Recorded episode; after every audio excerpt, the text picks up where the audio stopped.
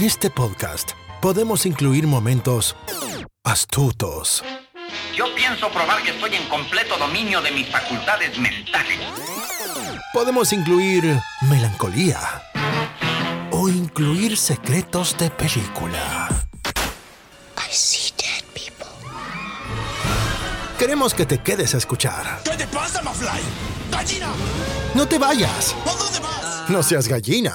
Nunca más. Me llames gallina, Neros, nunca más. Acomódate. Bienvenidos a Baterías No Incluidas. Con Jimena Campos y Samuel López.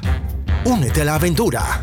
Un podcast dedicado a la cultura pop del cine y televisión que hicieron historia.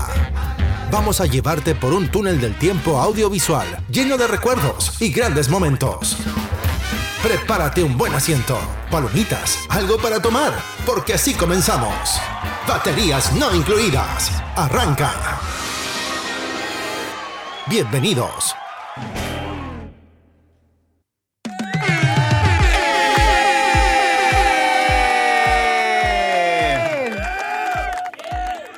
Bienvenidos al episodio número 93 de Baterías No Incluidas. Yo soy su host, Jime Campos, y frente a mí, Sammy López. ¿Cómo estás, Jive? Estamos de vuelta. 2024 ha llegado. Así es. Y con eso todas nuestras retos y emociones se renuevan este año. Propósitos, voluntades, Nuevos planes. Metas. Nuevas metas. objetivos. Y comenzamos con todo. Muy bien, pues el podcast no va a ser la excepción y discúlpenos que de alguna manera lleguemos un poco a lo mejor, no, yo no lo llamaría tarde, pero como que me gusta a mí acabar el año y entonces sí como que hacer cierre total, ¿no? Sí. Cierre de todo lo que vimos, cierre de todo lo que vimos en el cine, vimos en la tele, vimos en series de televisión, todo lo que comimos, todo lo que compramos, que ahora es una nueva sección que les vamos a agregar. Me gustaría que me dijeran qué les parece más adelante, pero bueno, sin más, por el momento comenzamos, ¿no, Sammy? Pues muy contento, Jime. Se acabaron las vacaciones. Se acabó la temporada navideña. Se acabaron los Reyes Magos. Oye, sí. Pero bueno, ¿cómo la pasaste? ¿Puedes decir que fue una buena temporada? Puedo decir que fue una de las navidades más bonitas que he experimentado sin mi familia. Sí. La verdad es que la pasé muy bien, comí mucho, Comimos mucho. Este, sí, la verdad es que sí. Estuvo muy, muy, muy bonita, la verdad. Mucho, mucho relajo, ¿no? En la, Sí, en la no, y pues contentos porque nos recibieron a pesar de que no éramos parte de la familia. eh, pues nos recibieron como tal y la pasamos súper, ¿no? Y nos dieron unos chocolates tan deliciosos que cada que. eh, No sé qué me pasa con esa caja de chocolates porque me encanta el sabor, Sí. pero siento como un remorse de están acabando. Me no los quiero estoy que se acaben, pero al mismo tiempo quiero seguirlos Pues sí. comiendo. No sé qué hacer, no sé qué Pues hacer. uno a la vez, Jimé. Chocolatito a la vez. Sí, ¿verdad? Como una batalla de, Sí. de, de- de una situación Pues le damos gracias a la familia Orioles por habernos recibido esta Navidad en, el, en la calidad de su hogar. La verdad es que la pasamos muy bien. Gracias por la invitación. Espero que por favor nos consideren en futuras ocasiones, en futuras celebraciones. Y también consideren esa rica caja de chocolates, porque como Forrest Gump, you never know what you're gonna get. Muy rica, la verdad. Sí, la verdad que sí, Jimé. Pues bueno, Sammy, vamos a empezar entonces con el resumen Ajá. de cuántas películas vimos en el año 2023. Que sin duda fue un año más tranquilo para nosotros, ¿no? Como que el 2022 y nos aventamos, como se dice el dicho, como gorda en tobogán. Nos Sí. dejamos ir y estuvimos en el cine. eh, lo más que yo he estado, yo creo, en mi vida entera. ¿En serio? la película. Viendo Oh, wow. películas, viendo series en casa también. Y, Ajá. Pero bueno, también eso nos trajo pues cierto cansancio, ¿no? A cierre del año. Entonces decidimos sí hacer las cosas diferentes este 2023. Le dimos prioridades a otras cosas. Ajá. Y bueno, no dejamos de, de estar aquí en el podcast. Mira, tan solo en el 2022 nos aventamos 275 películas. ¡Wow! Con todo y cine y con todo y televisión. Sí, sí, sí. 275. A diferencia de este año, que fueron específicamente 130 películas. No, y cabe resaltar que esta lista incluye, pues, como lo dice Jimé, películas que están eh, apareciendo por primera vez en el cine, pero al mismo tiempo son eh, películas que volvemos a ver, ¿no? De hecho, películas que nos gustan, nuestros clásicos. Tengo el récord de las veces que fuimos al cine, cuándo fuimos, a qué hora fuimos ¿Y qué me comí? y qué me comí. Fuimos 15 veces al cine este año. ¿En serio? Ok, pues no estuvo Muchas mal. menos que las Sí, sí, sí. Que el año pasado. Sí, pero bueno, pues al menos fuimos un poco más selectivos, otras a lo es. mejor teníamos otras actividades encima, también la mitad del año nos trajo pues otras prioridades, entonces tuvimos que enfocarnos y administrar el tiempo de manera distinta. Sobre todo porque vivimos en un lugar donde ya no hay cine. Básicamente, Pero ¿verdad? puedes disfrutar de la frescura y limpieza del aire que respiras. Así es, así es, de eso no me quejo. Cero tráfico, mm, contaminación de sonido ninguna. Más que Ninguna, de pájaros y naturaleza.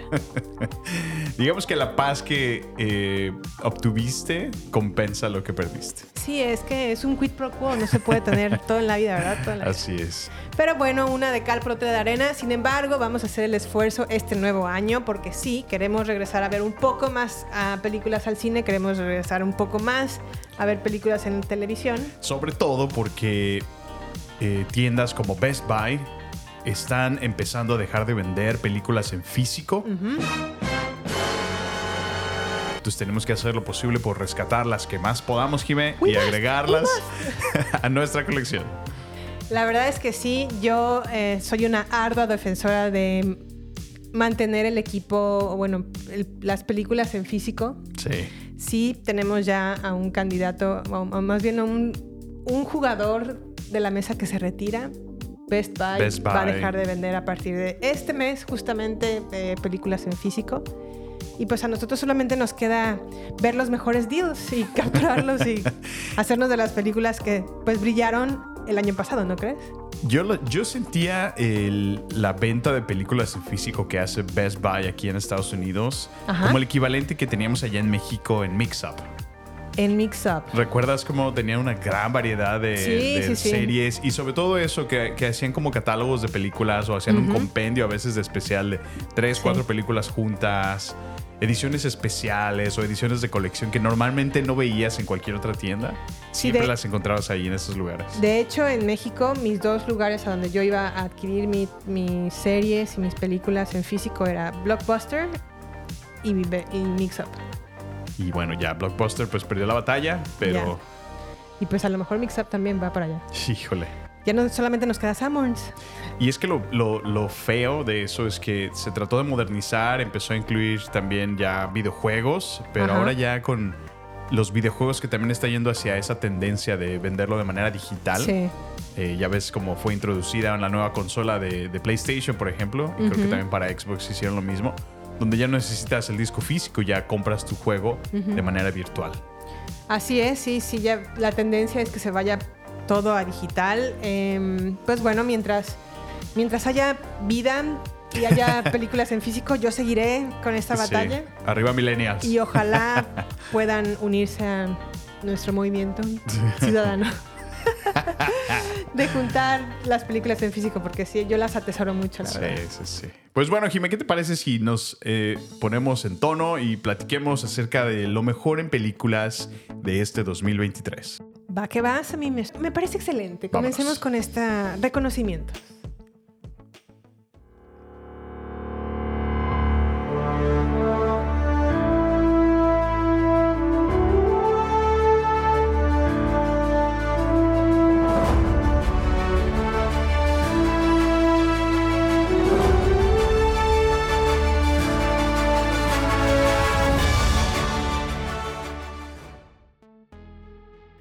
Este año la verdad es que tu- tuvimos excelentes películas. Creo que fueron menos, pero no por eso quiere decir que no fueron igual de sustanciosas. Ah, no, sí, por supuesto. Recordemos por un momento que tuvimos Super Mario Bros.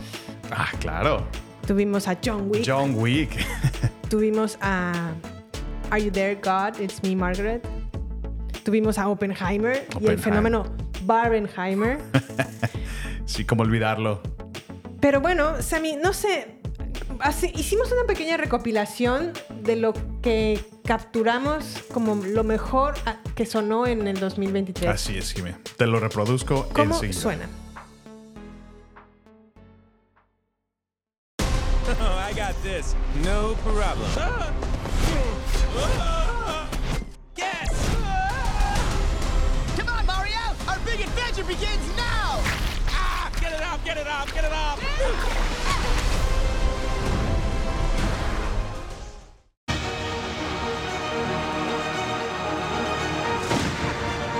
If you win, the table will honor its word.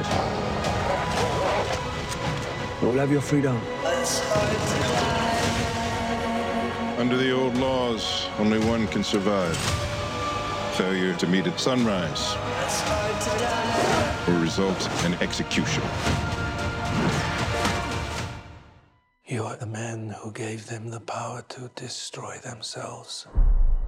And the world is not prepared.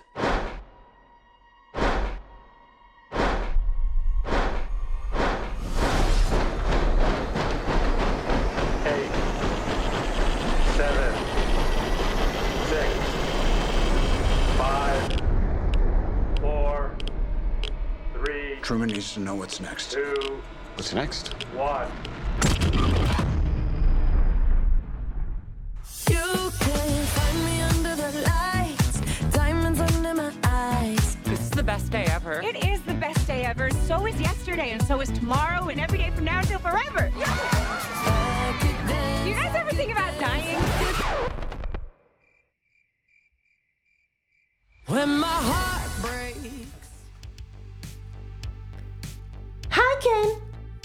Barbie. Ya voy a empezar a saludar a todo el mundo así. Hola, Barbie. Hola, Ken. Si es hombre, Ken. Si es mujer, Barbie. Todos, todos. Te encantó esa película. Lo- tú lo quieres negar, pero yo sé lo muchísimo. Deberías haber visto. Estábamos en el cine y tu carita así, los ojitos como que te brillaban así. Ay, mira qué padre está la casita de Barbie. Sí, estaba muy padre, la verdad. Pero Qué bueno, emocionada estabas. comencemos con a lo mejor un poco más de testosterona, porque así comenzó el año, Sammy.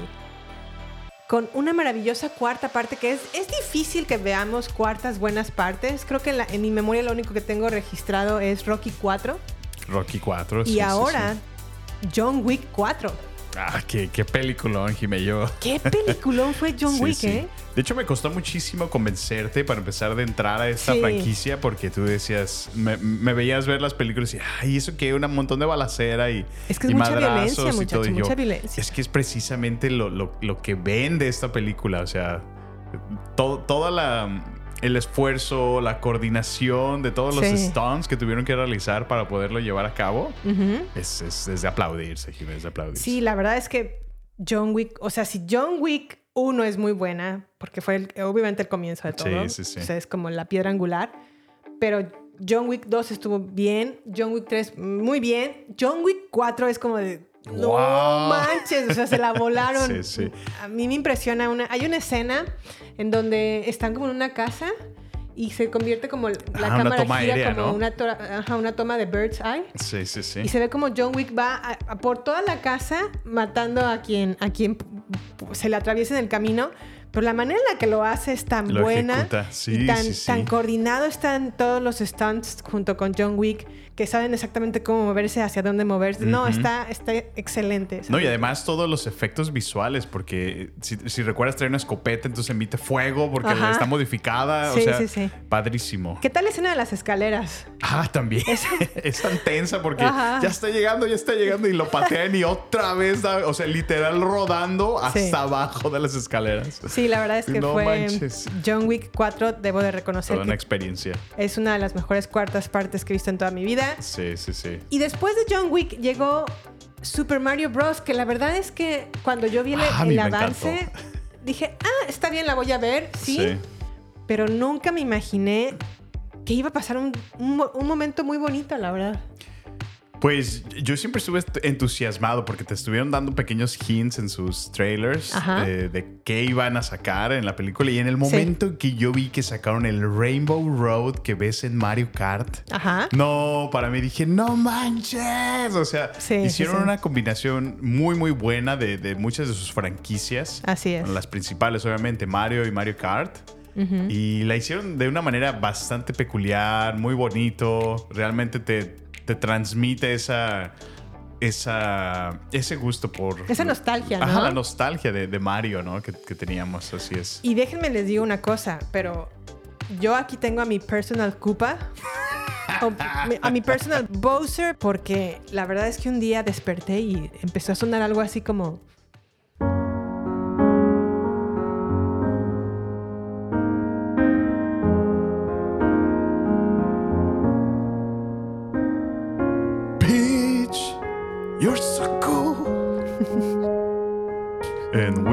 my star, we're gonna rule. Peach, understand. I'm gonna love you till the very end. Oh, peaches, peaches, peaches, peaches, peaches, peaches, peaches, peaches, peaches. Ok, no le estás echando ganas, Sammy. Peaches, peaches. Pero si lo escucharan mientras está. Si lo escucharan mientras está bañando, dirían: Ay, ay, ay. Oh, por Dios, ¿es Jack Black en mi Claro bañera? no. Suena igualito. Ay, no, no es cierto, no es cierto. Pero bueno, creo que la verdad es que Qué Super vergüenza, Mario. pero bueno. ¿Por qué vergüenza? ¿Porque tienes una buena voz? Fue divertida, fue divertida la película. Sí, la verdad es que la película es muy buena y es la. De hecho, en el año la hemos visto ya tres veces. Sorpresivamente. Porque a mí ya casi no me gustan las películas animadas o las como más infantiles. Pero Ya, ya- esta. Ya, estás dando. Estás dando el chaborrucazo. No, no es eso, pero pues bueno, disfruto más de películas más de adultos, pero esta me encantó. Y de hecho fue de las más taquilleras del año. ¿eh? Sí, sí, sí. Lo, lo puedo ver, en verdad. Y eso que eh, contribuyó tanto al éxito de esta película para que el nuevo videojuego que sacaron de Super Mario Wonder Ajá. diera pauta porque hicieron modificaciones muy al estilo que se vio en la película. Oh. Y, ya- y lo, lo están llamando un, un juegazo, Mario Wonder. Oh. No, no he tenido la oportunidad aún de, de jugarlo porque no tengo Nintendo Switch. Pero, Pero cuando- ¿estaría en el Steam Deck o todavía no? No, eso nunca lo vas a ver en un Steam Deck porque Ah. es propiedad de, de Nintendo. Nintendo nunca, nunca ha sido o ha usado hardware de third party. Oh, ya veo, ya Ahí veo. sí, Nintendo te va a vender su hardware. Eso es muy cierto, pero bueno, el tiempo lo dirá. Tenemos también, después de Super Mario, recibimos otra muy buena película animada llamada Spider-Man Across the Spider-Verse. ¿Qué opinas de esta peli, Sammy?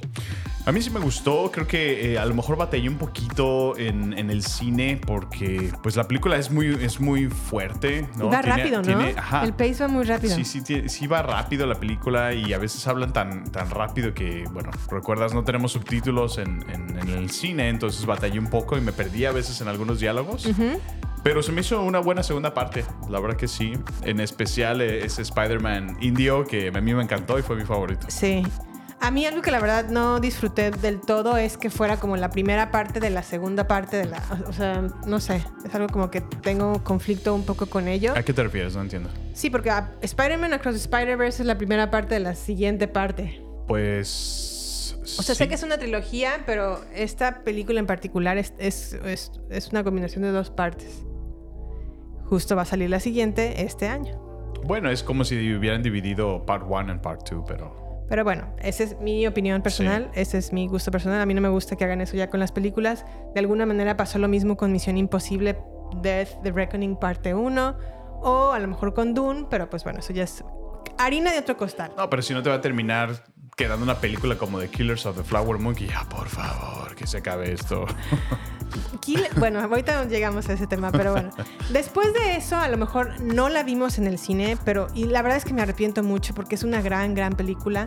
Ojalá la tomen en cuenta para eh, en, el- en- en las premiaciones de los Oscars, porque es una excelente, excelente película. Creo que es muy importante que las mamás se tomen el tiempo de verla con sus hijas y sobre, ojalá que también ayude a que genere una mejor comunicación y relación entre padres e hijos, porque es una excelente coming of age movie, ¿no crees a mí? Sí, sí, estuvo muy bonita. De la película de la que estamos hablando es Are You There, God? It's Me, Margaret. Peliculón. Muy, muy buena película, la verdad que como le dice Jime, eh, Coming of Age. Y, y pues habla justo de eso, de esa temporada en específico para las niñas, ¿no? Ya que pues ven ese conflicto de empezar a convertirte en una adolescente o Una esa mujer. transición de, De niña a mujer. de niña a mujer. Y, y es muy divertido, la verdad, como la presentaron. Siento que a lo mejor ha sido infravalorada la película y Sí. necesitaría más, más eh, influencia pública, ¿no? Más. Y sabes qué, yo nunca Más había visto. um, a lo mejor un poco con. Ay, ¿recuerdas cómo se llama esta película animada de Pixar? Que la vimos el año pasado sobre un panda rojo. Ah, se llamaba Red. Bueno, esta Se película. llama uh, Turning Red. Turning Red. Ajá. Y Are You There, God, It's Me, Margaret. Pero sobre todo más esta que Turning Red. No sé tú qué opinas a mí. Realmente habla el. el, el, el- ah, no sé cómo decirlo en español, el struggle. La, la- El conflicto. El conflicto, la, la dificultad por la que pasa una mujer que está a lo mejor empezando a, hacer esa transición entre dejar de ser niña y convertirse ya en una mujer la retratan de una manera tan fidedigna porque no es igual para todas las mujeres. Para todas nos- es, diferente en- y nos llega en diferentes momentos. Y creo que esta película da exactamente con ese clavo. Eso junto con los conflictos también familiares, de los cuales ya Margaret, en este caso la, la niña, ya es más consciente de darse, se da cuenta de lo que está sucediendo, ¿no crees? Sí, sin duda. Bueno, no puedo hablar de primer mano por esos conflictos, ya que no soy mujer, pero puedo entender y, y también tuve hermanas, tuve una madre y sé lo que, lo que han vivido. Entonces, sí, sí, sí puedo darme cuenta de qué apegado fue el director y Sí. qué enfoque se le dio a este script cuando empezaron a, a- a diseñar la película. Bueno, y después de Are You There, God, It's Me, Margaret, llegó un fenómeno que, gracias a Dios, llegó y ah, propició que mucha gente fuera al cine. El fenómeno Barbenheimer. Que jamás va a ser olvidado por un tiempo. Sí, oye, Sí, sí. yo jamás me imaginé que tanta gente fuera a ver Oppenheimer, ¿eh? ¿Crees? O sea, porque yo tenía, eh, tenía claro que quería ver las dos películas. No estaba muy segura de quererlas ver al mismo tiempo. Y sobre todo por la, la duración de ambas, ¿no? Dije, híjole, se- sería pasar como seis horas sentada en- en viendo ambas películas y dije, no, no creo que Sí, está- para mí nunca fue una opción el ir a verlas porque, bueno, el, el fenómeno ocurrió precisamente por eso. Fueron liberadas el mismo fin de semana. Así es. Entonces, pues eran dos grandes esperadas películas a las cuales Ujú. creo que ambas les ha ido bien. A lo mejor una ha sido más recibida que la otra, ¿no? Pero no pero dejan muy de ser. cercana una a la otra. No, no dejan de ser muy buenas ambas. Yo pienso, bueno, además era Christopher Nolan, por supuesto que iba a ser esperada. Yo no sé por qué te sorprende que hayan, tan, que hayan ido tanto. Siempre lo, lo de Christopher Nolan llama mucho. Sí, no, me queda claro que Christopher Nolan llama mucho, pero no para a lo mejor juntar 980 millones de dólares en una película. Nunca se había visto en, el- en Christopher Nolan, ni siquiera en Batman, que es una película que a lo mejor llama más porque es de un superhéroe. Sí. Ni siquiera lo logró con ellas. Y ¿Tú piensas que el, el que haya sido ese Barbenheimer fin de semana es lo que le ayudó a levantarse tanto? yo creo que no solamente eso, sino que la gente volvió a ir al cine a verla. O sea, sí fue... la, Intencionalmente. la recaudación sí fue. No, o sea, no, no es como que se haya dado solamente en ese fin de semana, porque la, la recaudación continuó y continuó y continuó y continuó. Como que a la gente realmente le gustó la historia, a pesar Sí. del tiempo. Y ahora que yo ya la estoy viendo en, en, en video, porque ya está en físico, la verdad es que fue una excelente película. Para mí, Sí, sí, sí. creo que es la mejor de Christopher Nolan, para mí. En serio. Digo, yo, yo disfruté la película. Yo solo siento que eh, sí tuvo un pace muy, muy lento. Se tardó muchísimo Ujú. en llegar al punto. Para mí, mi, mi favorita de Nolan sigue siendo Interestelar. En segundo lugar, Inception. Ok. Y pues Tenet, esa nunca la entendí, así que no puedo ubicarla en esta lista. Es que Tenet no la tienes que entender, la tienes que sentir. Pero bueno, bueno. y junto con Oppenheimer llegó también el mismo día. Y solamente eh, quiero destacar que aquí la Warner Brothers, que es la casa productora de Barbie, Ajá. decidió darle, pensando que le iba a dar en la torre a, a Christopher Nolan, porque recuerden que Christopher Nolan tenía un contrato, una exclusividad con Warner. Es decir, que Warner le, le- le- le producía o le hacía todas sus películas. Pero a raíz de que eh, pasó esto de la, del COVID y que la anterior película de Christopher Nolan, que es Tenet, em, salió al mismo tiempo en el cine y en la plataforma de HBO Max, eh, Christopher No Nolan le- se molestó muchísimo y rompió cualquier relación con Warner Brothers. Se fue a la Universal Y Warner Bros. dijo, ah, pues ahora sí que vamos a ponerte a Barbie en el mismo día. Órale. o sea, fue intencional, Sí, eso fue, sí no fue intencional. Wow. Y, y no, nunca esperaron, Tómala la que verdad, no. que, el, el público reaccionara de, una manera completamente distinta yendo a ver ambas películas. Ambas. Y No, pues, pues de alguna manera fue publicidad gratis, o sea. Sí, así es. Y hoy por hoy también la, la- la Warner tiene que de alguna manera agradecerle a Christopher Nolan, pero Barbie es la película, no solamente la película más taquillera del año, sino la más taquillera que ha tenido la Warner Brothers en su historia. Wow. O sea que Barbie recaudó alrededor de 1.400 mi- 1.400 millones de dólares, Órale. siendo una de las más taquilleras de todos los tiempos. Wow. y la verdad es que sí, eh, es, es buena la peli. Sí, es, es buena la película. Creo que, bueno, a mí solo me molestó cómo, cómo se hacía el uso excesivo de, de bromas contra los hombres, lo cual pues era muy evidente que era intencionado. Este, pero bueno, pues fue buena la película, fue, fue divertida y pues usaron todo, toda la pintura rosa literal del mundo. Y sí, se quedaron sin. se quedaron el mundo sin pintura rosa por un tiempo. Pero pues bueno, en cuanto a la burla de los hombres y todo eso, yo creo que también fue como un, un sarcasmo, ¿no? De, de- de- Sí, pero es que, es que ya abusaba la película. O sea, ya era, era, era constante, un constante, un constante que digo, no sé, no, no, No creo, no ¿eh? disfruto, yo no disfruto esto. A mí, si, si algo tengo que decir de Barbie es que no necesariamente me gustó cómo retrató a la mujer, pero aún así no quiere decir que estéticamente.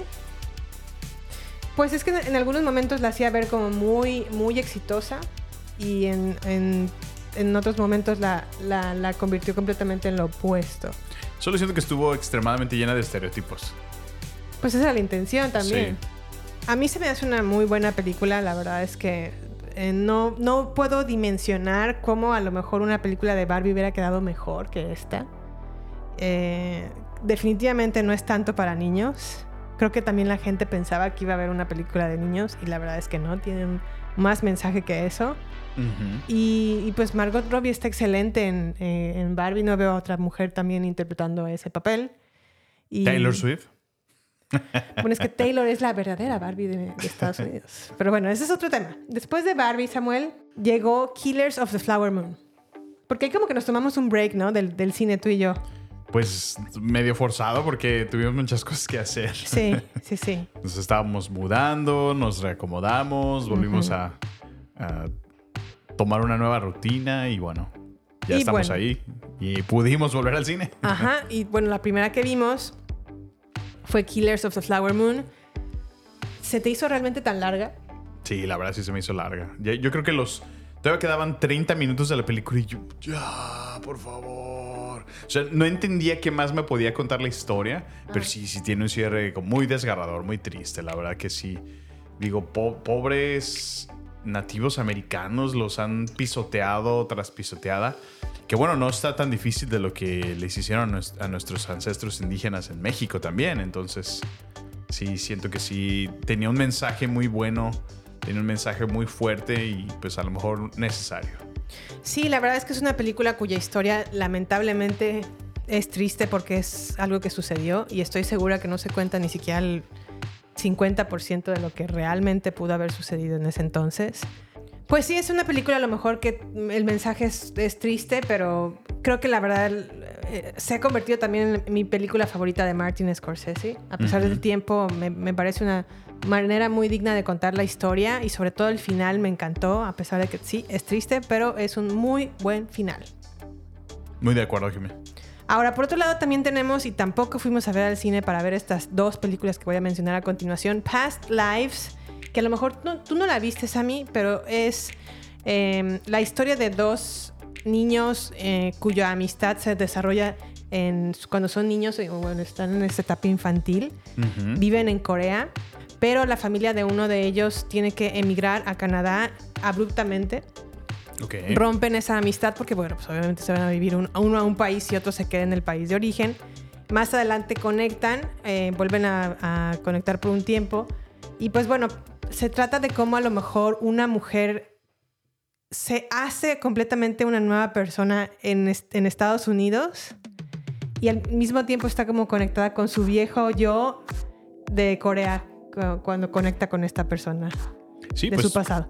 Creo que muy de acuerdo a algo que hemos vivido también tú y yo, ¿no? O sea, Sí, es, es una muy buena tenemos película. ahora amistades con las que nos sentimos muy, muy conectados aquí de manera local en Estados Unidos y que ya sentimos nuestras. Sí. Que al mismo tiempo al regresar allá a México también nos da una experiencia muy diferente, ¿no? Sí, sí. Sí, es una muy buena película, se la recomiendo, Past Lives. Y la que sigue fue una película, no, no la esperaba, la verdad es que no la tenía mucho en mente, pero es una muy buena comedia de asiáticas, Joyride. Ah, cómo no, sí, sí. Excelente comedia, la verdad es que es- no, o sea, no la vi venir. Me, me, me recordó mucho a los Crazy Rich Asians, ¿no? Como ese estilo de película. Ese estilo de película sí, sí lo es, pero como que más cargado, ¿no? Sí, tenía un poquito de humor más negro y al mismo tiempo, Más fuerte, pues ¿no? sí, había escenas que no eran para menores. más desnudez, vamos a llamarlo. La verdad es que Joyride es una de las mejores películas de comedia que he visto en este año. Se la recomiendo mucho. La pueden encontrar, me parece que está en Hulu. Ajá. Eh, muy, muy buena película, Joyride.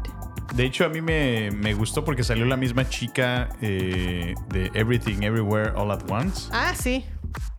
Creo que se llama Excelente papel hace ella. eh, Stephanie. Stephanie. Stephanie Su. Hugh. Su. Stephanie Su. Stephanie Su, ¿verdad? Ajá. Qué buena actriz es esa chamaca. Sí, sí, sí. Creo que va, va a brillar en alto. Y bueno, Joyride trata de, de cuatro am, amigas que son las cuatro asiáticas, pero todas están como de alguna manera han crecido en Estados Unidos. Sí. Tienen que viajar a China, me parece, o a Corea. Bueno, viajan a China y a Corea.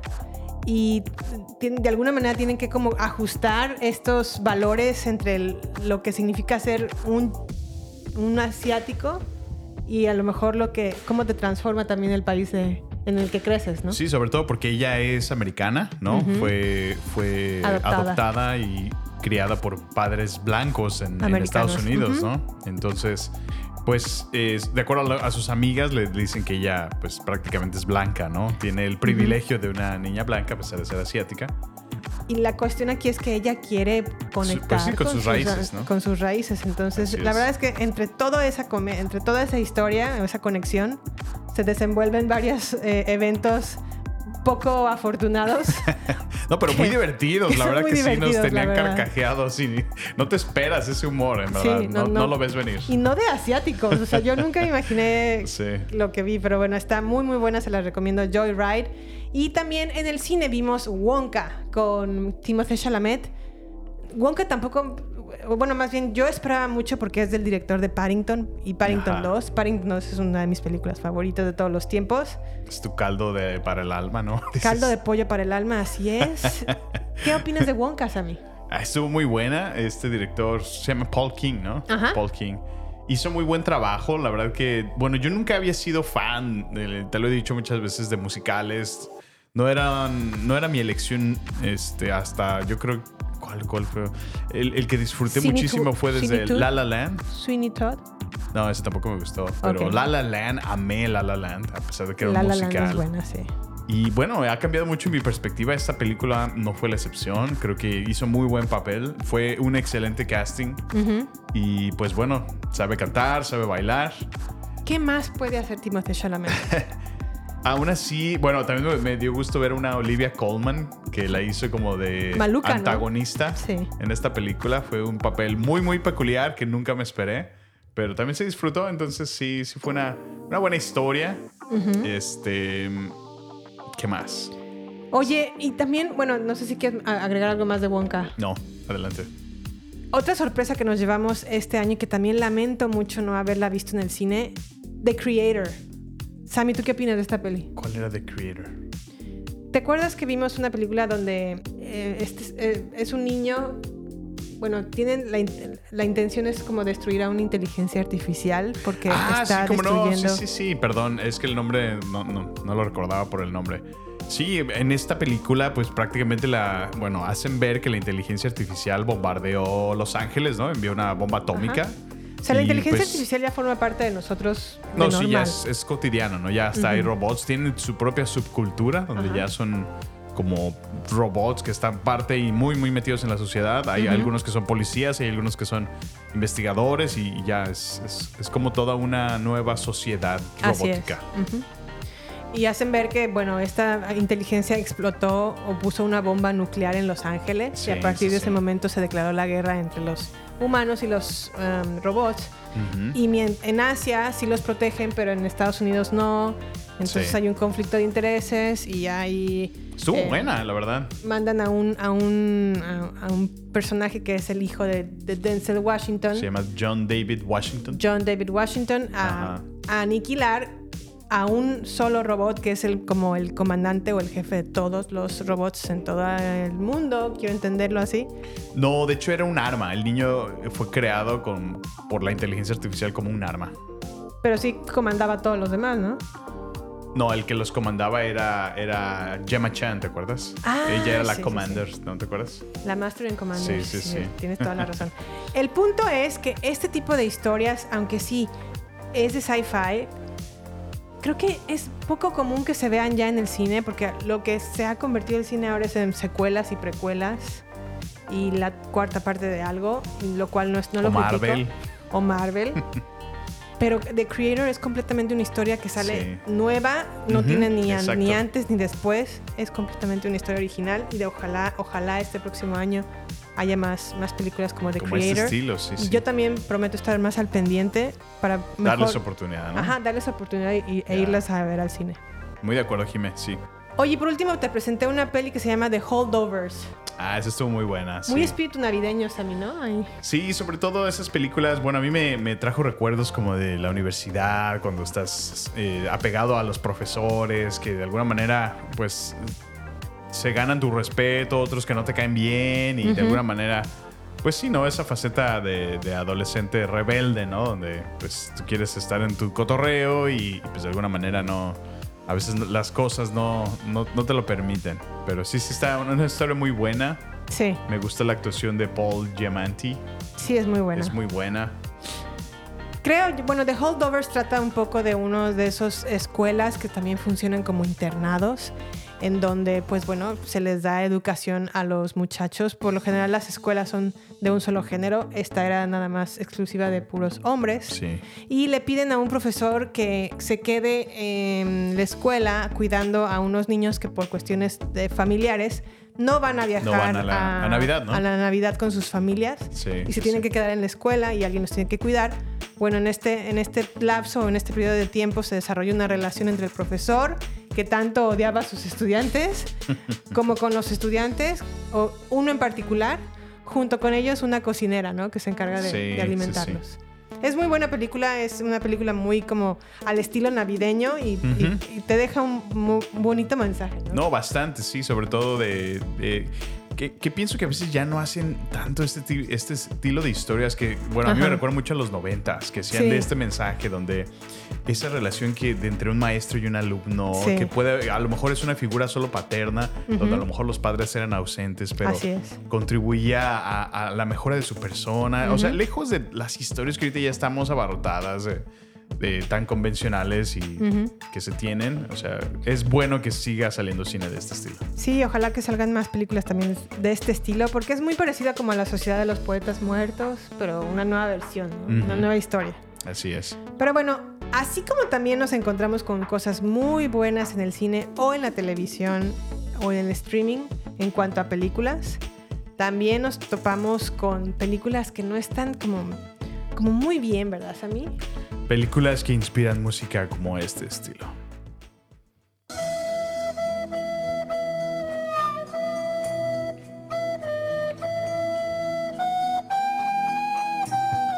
Dos mil años más tarde.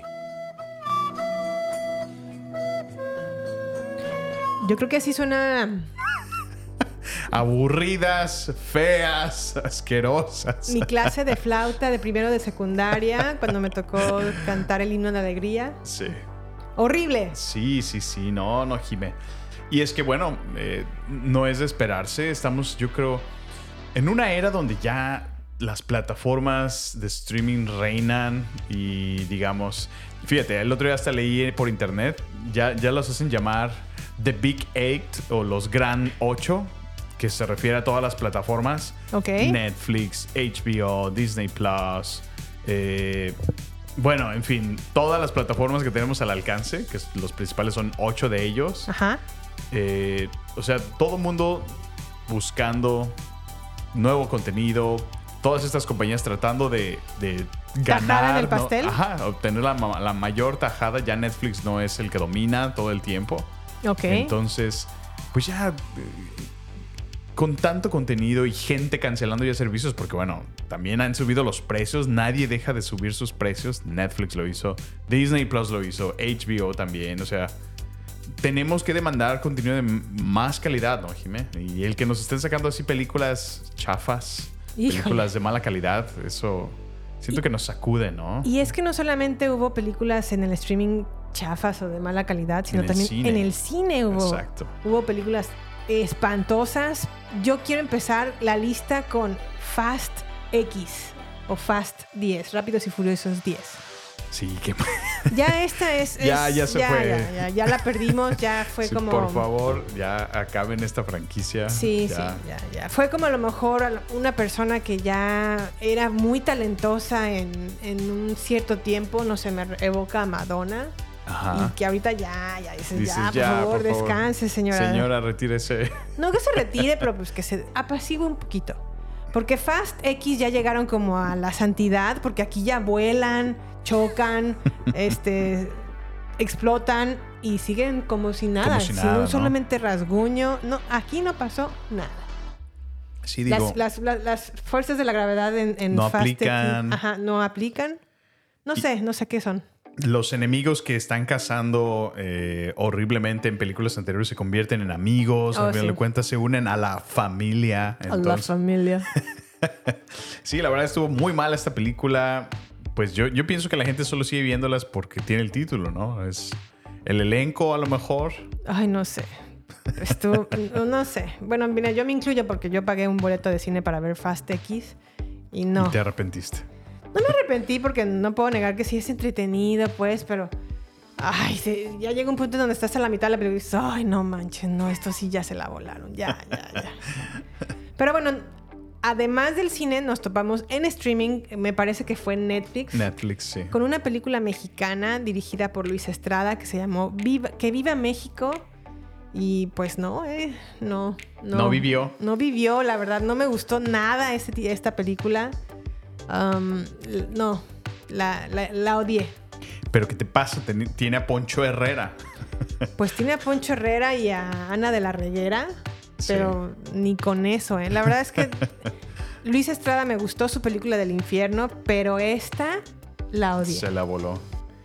Bueno, es que no sé por qué es esa tendencia de tener que retratar siempre a México de esta manera. Un México pobre, un México miserable, un México que siempre está bebiendo, tomando, este, en deudas, ¿no? A expensas a otros, a expensas de Estados Unidos. O sea, ese estigma que de por sí ya hemos cargado por tantos años, ¿no?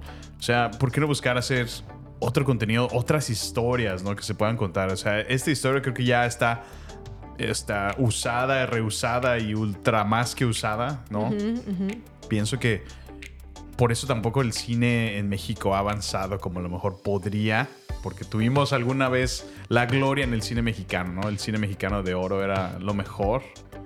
Y pues bueno, ahorita ya hacen películas como Lady Rancho, ¿no? Entonces, Pues bueno, la verdad es que Luis Estrada, yo tenía la esperanza de porque era Luis Estrada de que fuera una buena película, pero dije, ay no, ya, ya, ya, ya, ya, ya, ya, esto ya. sí, no tuvo buena recepción. Y así como ya, ya, ya, ya, ya, le di la oportunidad porque dije, es Gal Gadot, es Wonder Woman, hay que darle la oportunidad, es mujer, Es mujer. es mujer. Vamos a ver Heart of Stone, ¿te acuerdas a mí?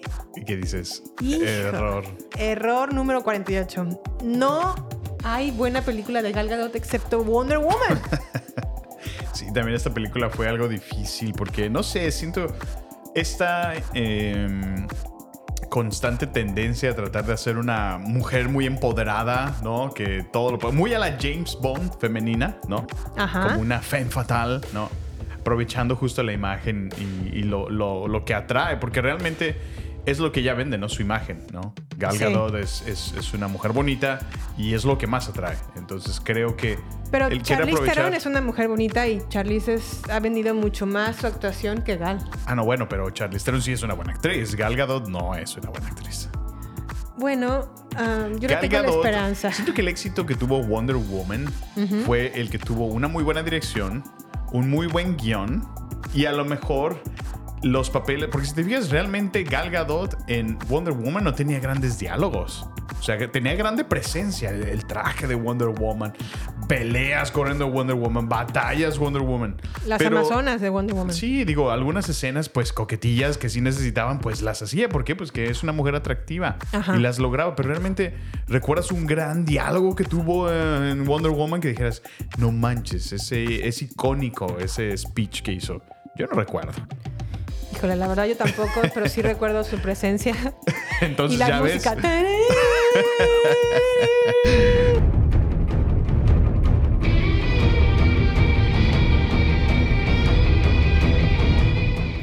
Entonces, bueno, digo, eh, con todo respeto a los fans de Gal Gadot, solo yo pienso que realmente es una, una actriz muy sobrevalorada. Puede que sí, puede que sí sea sobrevalorada. Yo pues la tengo en mi lista de promesas a olvidar. No, la tengo en mi lista de... de- Todo arde. no, la tengo en mi lista de, prom- de- de promesas porque en verdad sí, cre- sí creía en algún momento que iba a ser una buena actriz, iba a despuntar una buena carrera, pero la verdad es que no me está saliendo mi, mi Gali y la verdad es que no. No, Heart of Stone fue, fue más mala, no, malísima, malísima. Sí, sí, sí. Y con ella llegó también otra película a casi a final de año, Rebel Moon Part 1, a cargo de Zack Snyder, este director tan controversial y que a veces a mí me gusta mucho y a veces no. Sí. A mí me gustó mucho, por ejemplo, Sucker Punch, Ándale, estuvo buena Sucker Punch. Pero no me gustó Rebel, Rebel Moon Part 1. Ay, Jimé, es que honestamente esta película, yo creo que este, bueno, yo creo que Zack Snyder se puso, ok, a ver, ¿qué, qué está bueno afuera? Ok, agarremos todo lo que puedo de Star Wars, me pirateo todo lo que puedo que saqué de, de Dune Ajá. y a ver, vamos a hacer otra película. Porque así se sintió, o sea, se, se sintió un completo rip-off de Star Wars.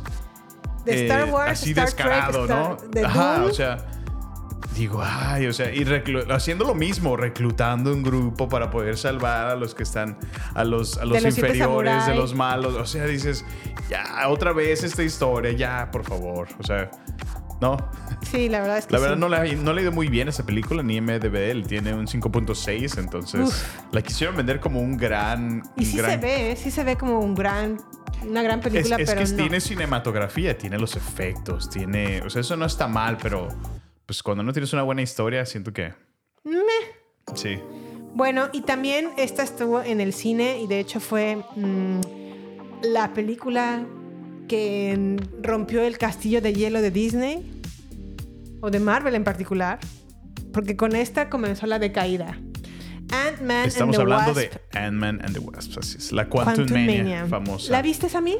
No, no tuve la oportunidad, Jimé, porque, bueno, cabe resaltar que siempre nos damos la oportunidad de, de ser selectivos en lo que vemos. y creo que, bueno, hacemos nuestra investigación antes de ir, ¿no? Al cine. A veces nos sale como en el caso de de um, Killers of the Flower Moon o Oppenheimer y a veces no nos sale como en el caso de Fast X. Exacto, sí, sí. Pero- Digo, a veces apostamos por las películas a pesar de, independientemente de la crítica, ¿no? Si nos atraen es. o no los trailers. Así Esta es. película, desde que vi el trailer, dije, "Mm, no lo sé, no lo sé. Y luego ya escuché opiniones de otras personas y me dijeron, ni vayas, la verdad, no pierdas tu tiempo, está muy mala la película. Y yo. ¿en serio ese grado? Dicen que los efectos especiales son malísimos. Eso sí, no, no había escuchado yo, fíjate. sino que son muy malos, es- están tan mal hechos que molestan, que son como muy evidentes y bueno, también es muy conocido que ya bastantes personas, o, sea, al grado de que ya están pensando formar un sindicato, los, tanto. los, los creadores, los, los que se encargan de crear efectos digitales, están tan sobrecargados de trabajo por Disney por tantas series que tuvieron de superhéroes en, en Disney Plus y tantas películas de superhéroes en el cine Sí. que se cansaron y dijeron ya no podemos trabajar más, o sea, ya es demasiado, demasiado. lo que estamos trabajando y no lo estamos ni siquiera entregando bien. Y Ant-Man and the Wasp fue el reflejo de eso. Wow. Mal pues hecho. tan así que esta película ha sido registrada como la peor película de todo el universo cinemático de Marvel. Para que te des una idea. Dice. Y qué triste por mi Paul Rudd porque es uno de mis actores favoritos. Sí, sí. Y bueno, las películas anteriores de, de Ant-Man eh, estaban divertidas. A mí me habían La gustado. 1 me gustó mucho. La 2 Sí. dije, "Ah". pero bueno. Pasemos entonces también a otra película que vimos, o bueno, que ni siquiera vimos. Exorcista, el exorcista Believer. Fue también mencionada que estuvo muy, muy malísima. Mira, yo en cuanto supe que era el mismo director que hizo La Gloria de Halloween 2018, pero también nos entregó la asquerosidad de Halloween Kills. Es que desde el trailer, yo, a mí fue lo que completamente no, no me motivó para nada. O Sí, sea, como un par de. Como una posesión eh, en, en dos, dos muchachas, donde al parecer están de manera simultánea, simultáneamente este, poseídas. Poseídas, ajá. Y se encuentran y luego, como que, no sé, se, se ve raro ese trailer. Y bueno, ya después la crítica se la acabó. Luego ya vi los ratings y, por ejemplo, ahorita en IMDb, de 10 tiene 4.8. Entonces ni siquiera me voy a tomar la molestia de ver esa asquerosidad. O sea, pertenece a la de Ni la vi ni me gustó. Ni me interesó. Ok, y también hubo una que sí vimos y estuvo tan mala, pero tan mala, tan mala, que la paramos y dijimos, ya no puedo ver más esta, cosa, esto. quítale porque no puedo con mi vida. Ghosted con Chris Evans y Ana de Armas. Ay, es que se veía tan... No se veía nada de química entre ese par. O sea, No, no, la la historia. verdad que, no sé, me daba la impresión que no, no, no sé, no, no, sé, no se sentía genuino. Y, y sí, la historia está, está muy chafa. Hijo, no, está, esp- está espantosa esa película. Es en Apple TV, no la vean, está malísima. No pierdan su tiempo. En verdad, ni siquiera porque son dos guapos al- a- a- en cámara y que dices, bueno, están guapos, se ven bien, están... Sí, sí, sí. Ni por eso, porque las actuaciones son malérrimas. Muy malas. Y triste porque pues Ana de Armas está tratando de despegar un poquito más, ¿no? Sí, ella está desesperada por lograr Sí, algo. sí, sí. Ya después de verla en su Monroe, Marilyn Monroe, Marilyn Monroe. Bueno, pero te voy a hacer una pregunta del millón, Sammy. A ver, ¿Ana de Armas o Gal Gadot? como mejor artista o Mejor mejor actriz. eh, mejor actriz, pues Ana de Armas, sí, sin duda. Sí, ¿verdad? Sí. Sí, sí, sí. Bueno, ok. ¿Algo más que agregar Ghosted? Nada, por favor, denle la vuelta, olvidémosla y dejémosla atrás en el 2023. Háganle Ghosted a esta película, por favor. Y también tenemos, ahora que ya se liberaron sus derechos de autor, tuvimos la grandiosa película Winnie Pooh, Blood and Honey. Pertenece a la categoría ni la vi ni me gustó. El tráiler se veía asqueroso. ¿Qué, qué, qué, dice IMDB de esta película, Sammy? Pues IMDB dice que la opinión pública le da un 2.9 Sí, no. de 10. Y sí, también lo vi en múltiples sitios realizando y preparándonos para este episodio donde se la acababan. O sea, la película ni siquiera tiene buenas muertes. O sea, como algún slasher, ¿no? Que, ok, por lo menos sí se veía. No, dice que está muy, muy mala, está muy, muy terrible y pues bueno. Pues bueno, a mí no me cambien por favor la imagen que tiene Winnie Pooh, que afortunada. ¿Ya también es dominio público? ¿Por eso empezaron a hacer eso? Sí, ya también es dominio Ah, público. Bueno, es que recientemente Mickey Mouse, ¿no? El Steamboat Willie. Steamboat Willie va- ya es de dominio público. Sí. Ya se pueden hacer películas basadas en este personaje de este corto en particular. ¿eh? Sí, sí, sí. Ojo, mucho ojo con eso. Y bueno, también tenemos otra película que pertenece a la categoría Ni la vi ni me gustó. con, con tan solo ver el tráiler. Y sí, ¿verdad? Con tan solo ver el tráiler dijimos, ay, Bye. no". Bueno, y es que también, digo, no sé qué tan fan seas tú de este muchacho Channing Tatum, pero el, ve- el ver que iba a ser una dupla con Salma Hayek, yo dije, ah, caray, no sé, no sé, no sé qué, no sé qué está pasando aquí. La verdad es que sí, mm, yo soy muy fan de Magic Mike 1. Me gustó la primera entrega o la primera película. Ay, pues como no, ¿verdad? Bueno, ese no es el punto. El punto es que también tienen A una ver, bonita dime, historia. Déjame apreciar la parte artística de esa película, Jimmy. A En ver, verdad sí es buena, en verdad, en verdad. La, la uno, la dos ya no tanto. Pero bueno, la tres dije, ok, vamos a, a ver qué tal. Luego vimos el, el tráiler y dijimos, ay, no. No se me antojó nada, la verdad. ¿Qué calificación tiene? ¿La, la original o esta nueva? No, la nueva. La nueva tiene un 5.2 de 10. Ok, no está tan mal. Puede que la veamos en streaming. No. Pero sin embargo, tu, tu muy querida y muy, muy prestigiada Magic Mike original del 2012, pues no se aleja mucho, tiene un 6.1. Dale Entonces- chance, si está buena. Pues están buenas las nalgas seguramente, ¿verdad? Oh, pues, ya no me acuerdo muy bien, la verdad. Hace mucho tiempo que la vi. Bueno, a ver, también nos topamos y esta película solamente la vimos por dos razones. Porque estaba en un canal abierto en, en un hotel, o de, de esos, Sí, de lugares que tienen como canales de paga abiertos Ajá. para sus huéspedes. Sí, estábamos de visita en, en la carrera, ¿te acuerdas que Ajá. fuimos en Little Rock? Y este, pues bueno, también sale como protagonista Tony Collette y Tony Collette me la van respetando porque es muy buena actriz y eso Sí, me sí, motivó. Dije, vamos a ver, mira, el título Tony se ve- Collette no saldría en cualquier película. Ajá, ¿no? Tony Collette no, no sale en cualquier No, y película. además sale Mónica Bellucci. Mónica Bellucci. Y aparte, pero Samuel me dice, oye, pero se llama de esta manera, ¿segura que la quieres ver? Y yo, pues vamos a darle Pues, a chance, ver. a ver qué, a ver qué. El título de esta película es Mafia Mama. Mafia Mama. O Mamá Mafia. No, Mafia Mama. Mafia Mama. Y pues Mafia Mama, hijo. Pero está Mamuki. Mamuki Mafia. Mafia Mamuki. Sí, no, no manches. Este, la verdad es que sí. Tan solo la, la- la premisa inicial, o sea, la ponen así toda blandengue y la mujer, ay, sí, no sé qué. Y luego ya él Ajá. encuentra que, que El esposo le es infiel y le ay, no, no, ¿cómo? Y, o sea, no, no, no, bien blandengue, o sea, horrible, horrible. Y luego ya después cuando ya, pues, se, Se va, entera. ¿no? Se trata de salir de esa situación, avanzar en su vida, hace un viaje a Italia. Y, y- y resulta que ella está involucrada en la, en la mafia, ¿no? Es, Resulta que es la heredera. es heredera al Ajá. trono, ¿no? de la- del mafioso más. no, el no, capo no, no. más O sea, capo de. quisieron hacer una comedia de esto que, ay, no, no, sí estaba muy, Sí, caray. aunque, o sea, es, es, es de risa que nos mantuvimos como por lo menos la mitad de la película viéndola. Sí, sí vimos gran parte. Como un poquito más de la mitad. Sí, un poco más de la mitad de la película. Pero sí, ya estábamos a la mitad así de no manches. Ya, Ya, ya, por es- favor, Es, esto". una jalilla, jalería de pelos Sí, sí, sí. asquerosa. Pero bueno, Sammy, te voy a dejar que tú hables de la siguiente película, no solamente porque no soy experta en la materia, sino porque está, se veía malérrima desde. O sea, sin saber yo nada de, de esta película, se veía No, y mala trasfondo, lo que ¿no? le sigue. Sammy, ¿de qué película estamos hablando? Bueno, hasta quiero vomitar de mencionar el nombre, pero bueno, Netflix tuvo la infamia de sacar una eh, serie. Bueno, no, de hecho no es de, perdón.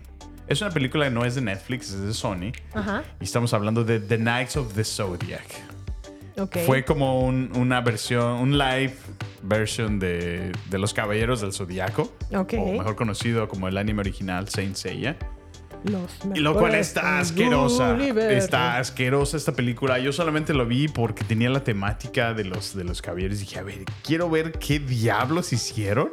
Solo para acabármela. Y sí, Ajá. me la eché, o sea, me la, me la aventé. Completa. Esta película tiene muchas referencias de los caballeros, sí, eso sí le doy. Ah, eh, Citan muchas cosas, citan Atenas, citan a los caballeros dorados, citan a los caballeros de bronce. Este.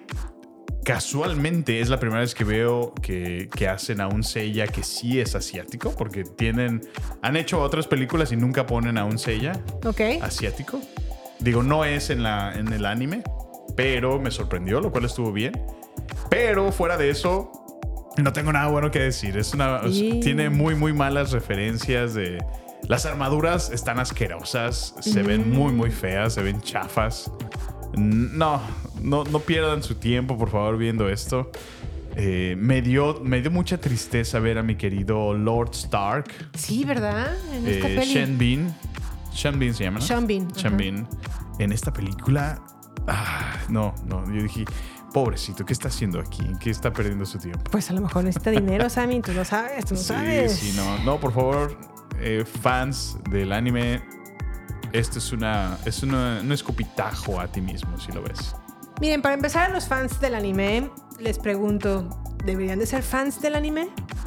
No es tan bueno el anime como ustedes piensan. Diría Hayao Miyazaki.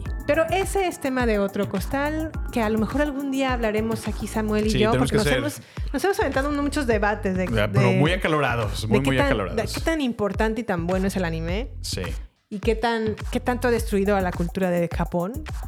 Pero bueno, ya lo hablaremos en otro tema. Otro tema.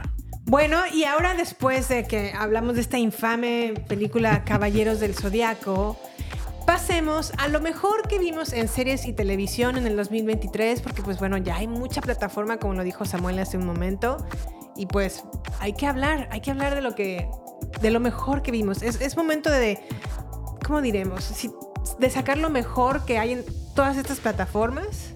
Así es. Porque no tenemos tiempo y la vida es corta, que solamente podemos ver lo mejor de cada una de ellas. Sí, es que, como dice Jime, de- dedica, creo que es diferente en, en las series porque, pues si vas a empezarla, pues te vas a comprometer a terminar todos los episodios, ¿no? Y ya típicamente ya el formato nuevo son 10 episodios, típicamente son 10 horas, ¿no? Sí. Promedio. Eh, entonces, pues uno tiene que hacer su investigación de si va a estar buena o no, si no, ¿para qué pierdo mi tiempo aquí Así viendo es. 10 horas? Así Entonces, es. Jime y yo hemos estado aplicando esa técnica últimamente, nos ha, nos ha funcionado, Sí. ¿no? Hemos sido un poquito más selectivos en qué contenido vemos. Ujú. Y bueno, de aquí está la lista en el compendio de lo que más nos ha gustado y más o menos se alinea eh, Pues en con otros lo, críticos, Lo ¿no? que los críticos dicen que es lo Sí, sí, mejor, sí. lo que la verdad es que sí es muy buena entregas. Sí, sí, y sí. no me queda la menor duda de que lo que escogimos este año para ver fue muy buen contenido. Comenzando con, bueno, más bien, comenzando con lo, con lo que suena así. Ok.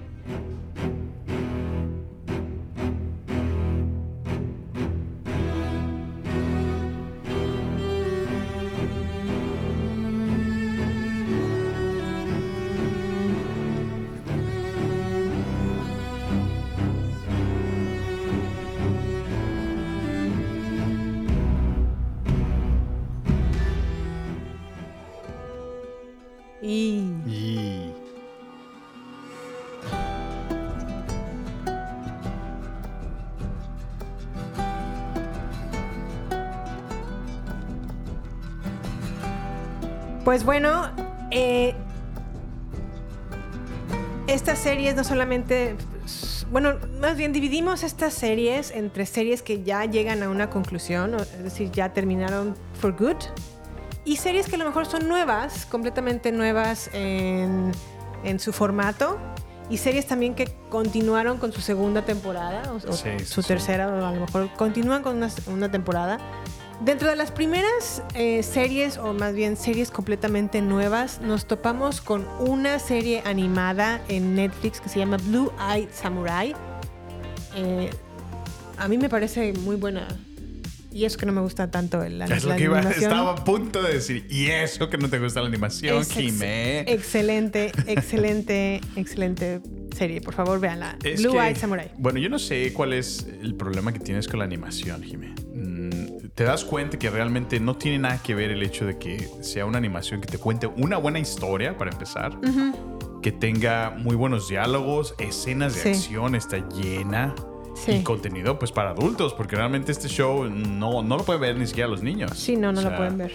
Sean de, adultos o no, yo sí me fijo mucho cómo están dibujados los, los, lo- los trazos. Y, es- eso para mí es de- definitivo si me llama la atención verlo o no. Y creo que Blue Eyed Samurai está muy bien hecho, muy bien dibujado. Sí, sí, sí. Me encanta, bueno, porque desarrollan toda una buena historia, ¿no? Entre, Ujú. entre este par, ¿no? Esta dupla. Y bueno, se va creciendo su, su equipo conforme va Sí. avanzando la historia.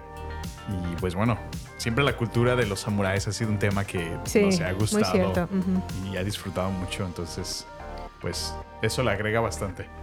También ten- tuvimos la fortuna de contratar un servicio de streaming que se llama Peacock y dentro de este servicio de streaming está Poker Face. Poker Face fue creada por Ryan Johnson.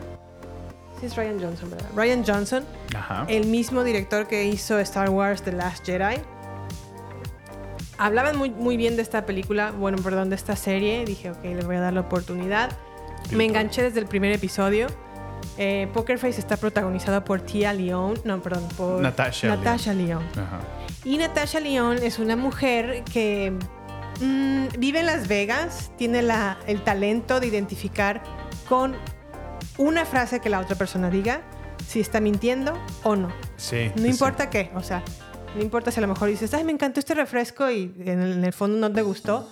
Ella sabe eh, perfectamente identificar cuando es mentira y cuando no. Y siempre dice bullshit. ¿no? Bullshit cuando es mentira. Cuando es mentira. Ahorita ya está en una fase Como en un donde... superpoder, ¿no? De Ajá, alguna como un superpoder. Sí, sí, sí. Este superpoder la lleva a situaciones en donde se va topando a lo largo de, de la historia porque ella va huyendo de unos, mm, un- unos mafiosos que la quieren asesinar. Sí, sí, sí. Y ella en esta en este tra- travesía va topándose en diferentes pueblos y en diferentes lugares con diferentes personas. Y la manera en la que se da este Dinámica, ¿no? dinámica de alguien que muere, porque siempre es por lo general alguien que fallece, y cómo se descubre Sí, esa parte como de investigación, ¿no? Ajá. De, de resolver el misterio. de resolver el misterio de cómo fue que se murió y quién Sí. lo mató, Ajá. es lo que lo hace único en su clase. Sí, sí, sin duda, Jimé. Es, es, muy, es muy padre porque te cuentan siempre la historia al inverso. O sea, te la cuentan en un sentido, primero para mostrarte cómo es que el crimen se llevó a cabo. Ajá. Y luego te cuentan la, la historia cuando la protagonista, en este caso es, es Charlie, ¿no? Ok. Charlie, Charlie Cale. Eh, siempre estuvo parte de eso, pero no te dabas cuenta, ¿no? En esa historia. Entonces muestra ahora cómo lo resuelve. Y de alguna manera, muchas de esos eh, episodios, eh, ella ha participado, bueno, no muchos, realmente todos ella los ha resuelto. Sí. ¿no? Y mira, cabe destacar que si les gustó Knives Out con Chris Evans en su primera entrega y, y Ana, de, Armas, Sí. en Knives Out en Netflix, que también ahorita la pueden ver. También está Knives Out parte 2 con Craig- eh, Daniel Craig. Ambas películas están dirigidas por Ryan Johnson. Y es Ah, evidente que este señor sí, tiene sí. talento Sí, para desarrollar películas o programas en donde se desarrolla un, ases- un- un asesinato y cómo se resuelve.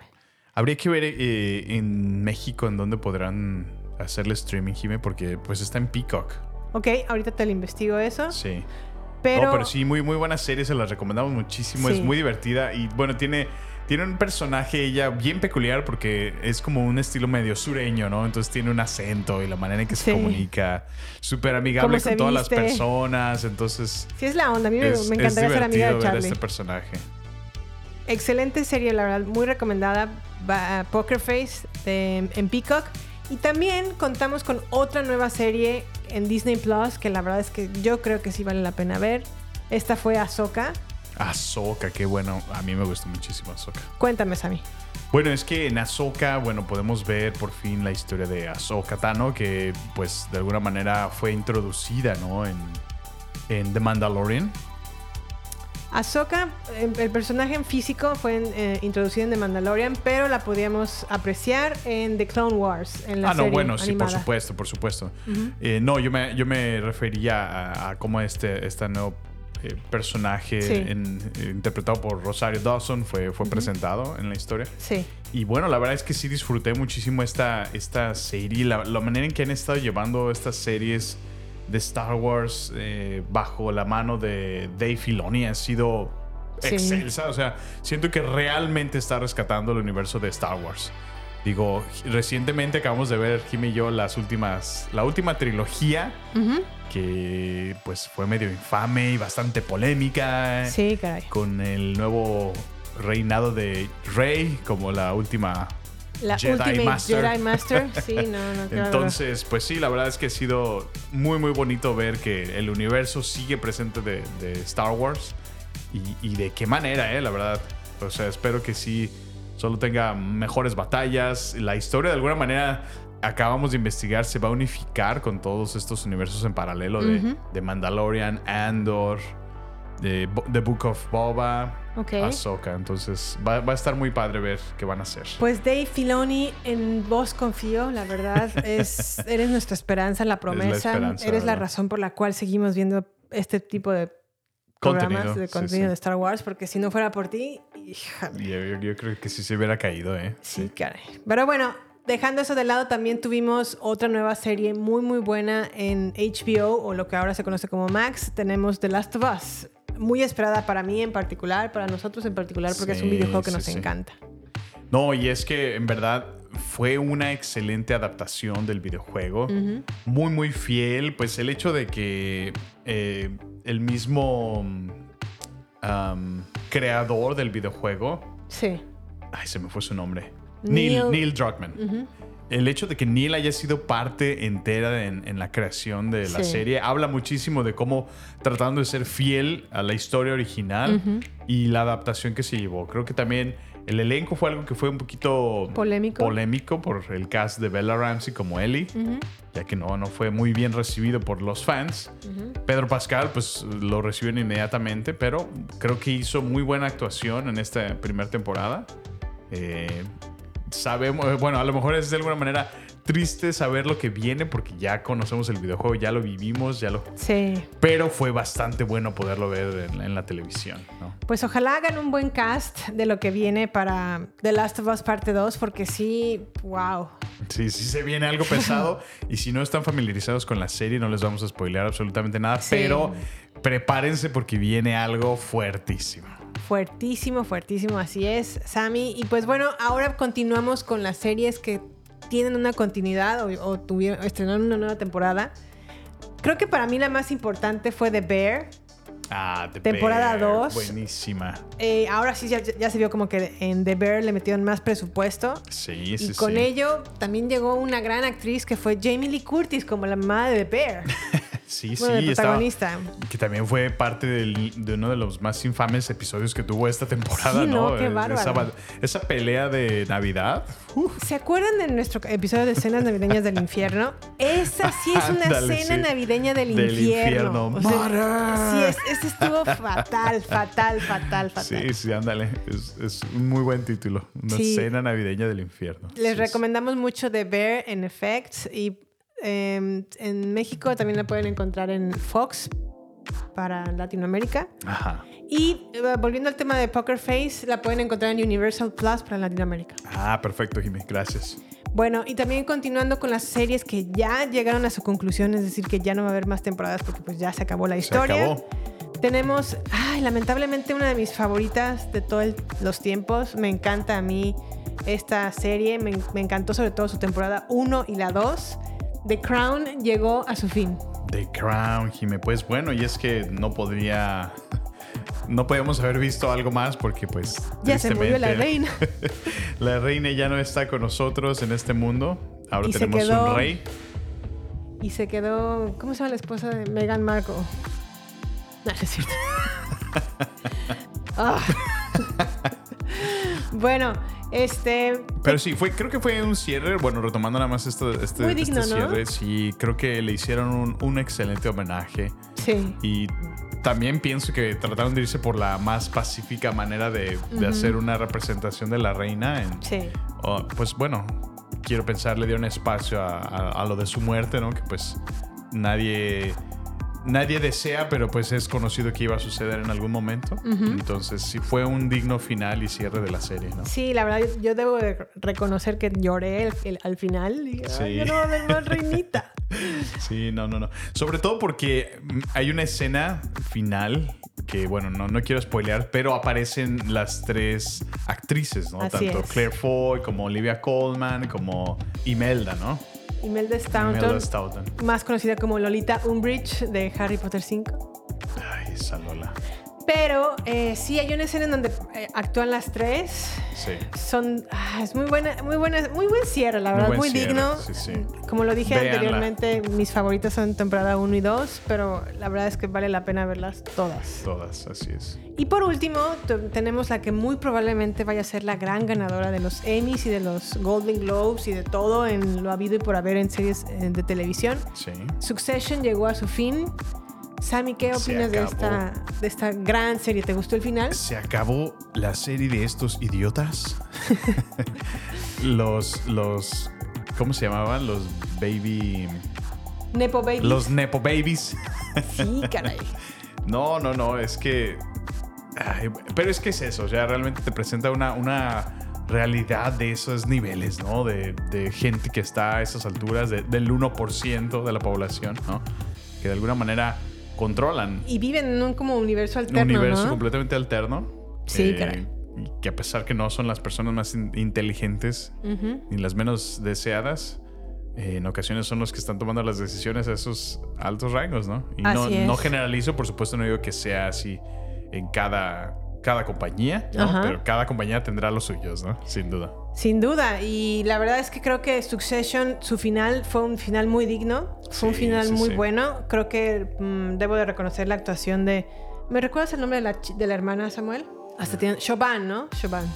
Siobhan sí eh, es interpretado por eh, Sarah Snook. Ok, Sarah Snook, la verdad es que es muy, muy buena. El papel que hace en, en esta temporada es trascendental, Sí, es sí, muy sí. destacado, junto con el de Kieran Culkin, que es el hermano menor de, la, de los tres hermanos. Se llama Roman. Roman Ajá. también hace un excelente papel. Esos Culkin, Sí, tienen talento, Talento, ¿eh? ¿eh? Sí, Hay talento, hay Esos talento ahí. ¿quién los viera? Lástima que Macula ya no, ya no actúa tanto, pero, Macula. pero, Macaulay pero es la verdad muy talentoso, tanto su hermano como, como, como Macula. Bueno, ¿y qué Sí. más? Ah, ah, no sé si tengas algo más que mencionar, Sammy. No, pues nada, a mí eh, pues me gustó esta, esta temporada en series. Es, es bueno que siga creándose contenido de, de esta calidad, Jimé. Hay que, hay que Ujú. demandarlo, hay que exigirlo. Pero eh, así como, como en Star Wars aprendimos, debe de haber el balance, así como está el bien, también se encuentra El el, mal. mal. ¿Y qué podemos decir de lo peor de series de televisión de este 2023, Jimé? Bueno, pues antes de eh, invitarlos a escucharme, para mencionar lo que es, consideramos nosotros como lo peor que se vio en el, en el mundo del streaming en, en- en el 2023, en el 2023, queremos hacerles de su conocimiento que tratamos de mantenernos lejos de estas series tan terribles por el tiempo que hay que invertir en ellas. Sí, lo decíamos hace rato, ¿no? Pero aquí están entonces las que más o menos vimos, pero dijimos, ah, ya no voy a perder más mi tiempo. Mira, en esto". la, yo la que consideramos la más horrible suena así. A ver.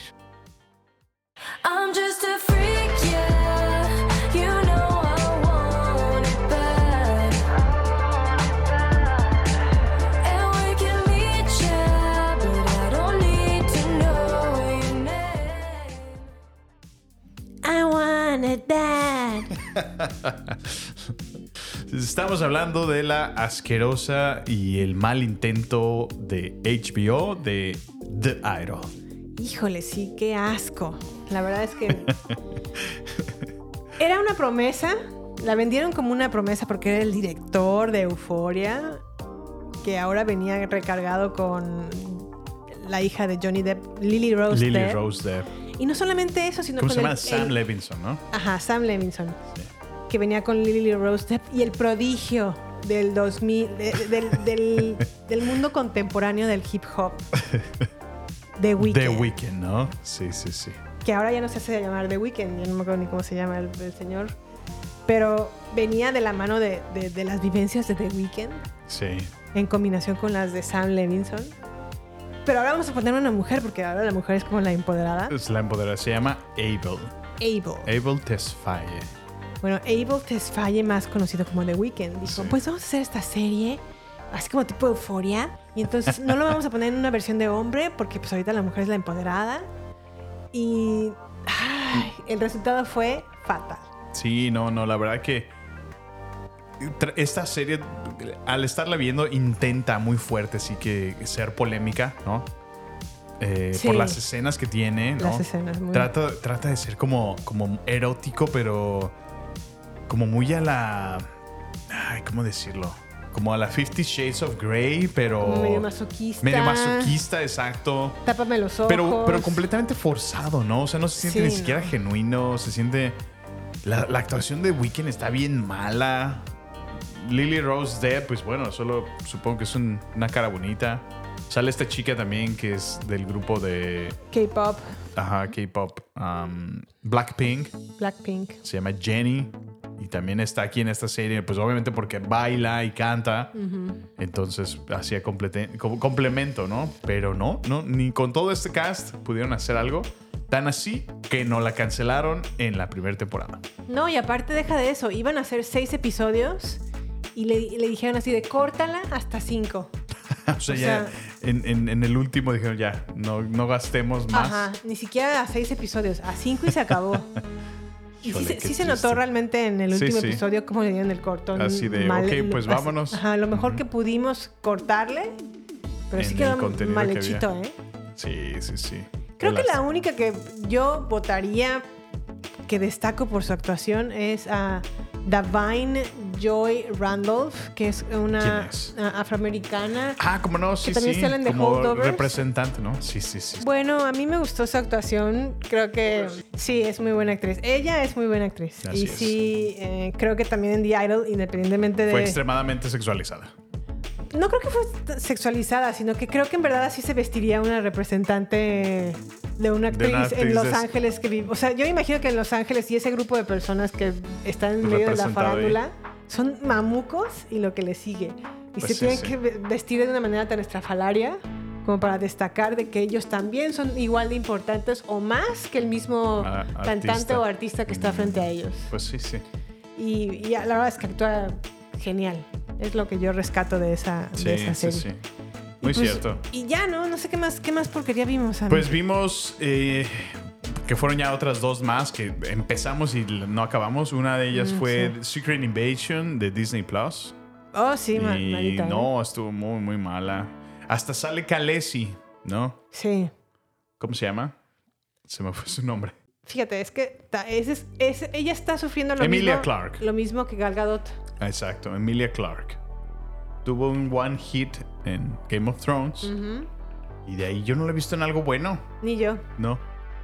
Pobre Khaleesi. Me la mataron muy feo en Game of Thrones. Sí, no, no, no agarra un papel digno, ¿eh? La verdad es que no, no, me queda de ver Emilia Clarke. Pero bueno, también vimos eh, The- That 90s Show, que es como una ah, pues sí, una secuela. secuela, de The 70 De Show. The 70, That sí, 70 no. Show, y pues no, ¿eh? No, no, no. Ahí estuvo en Netflix y tampoco.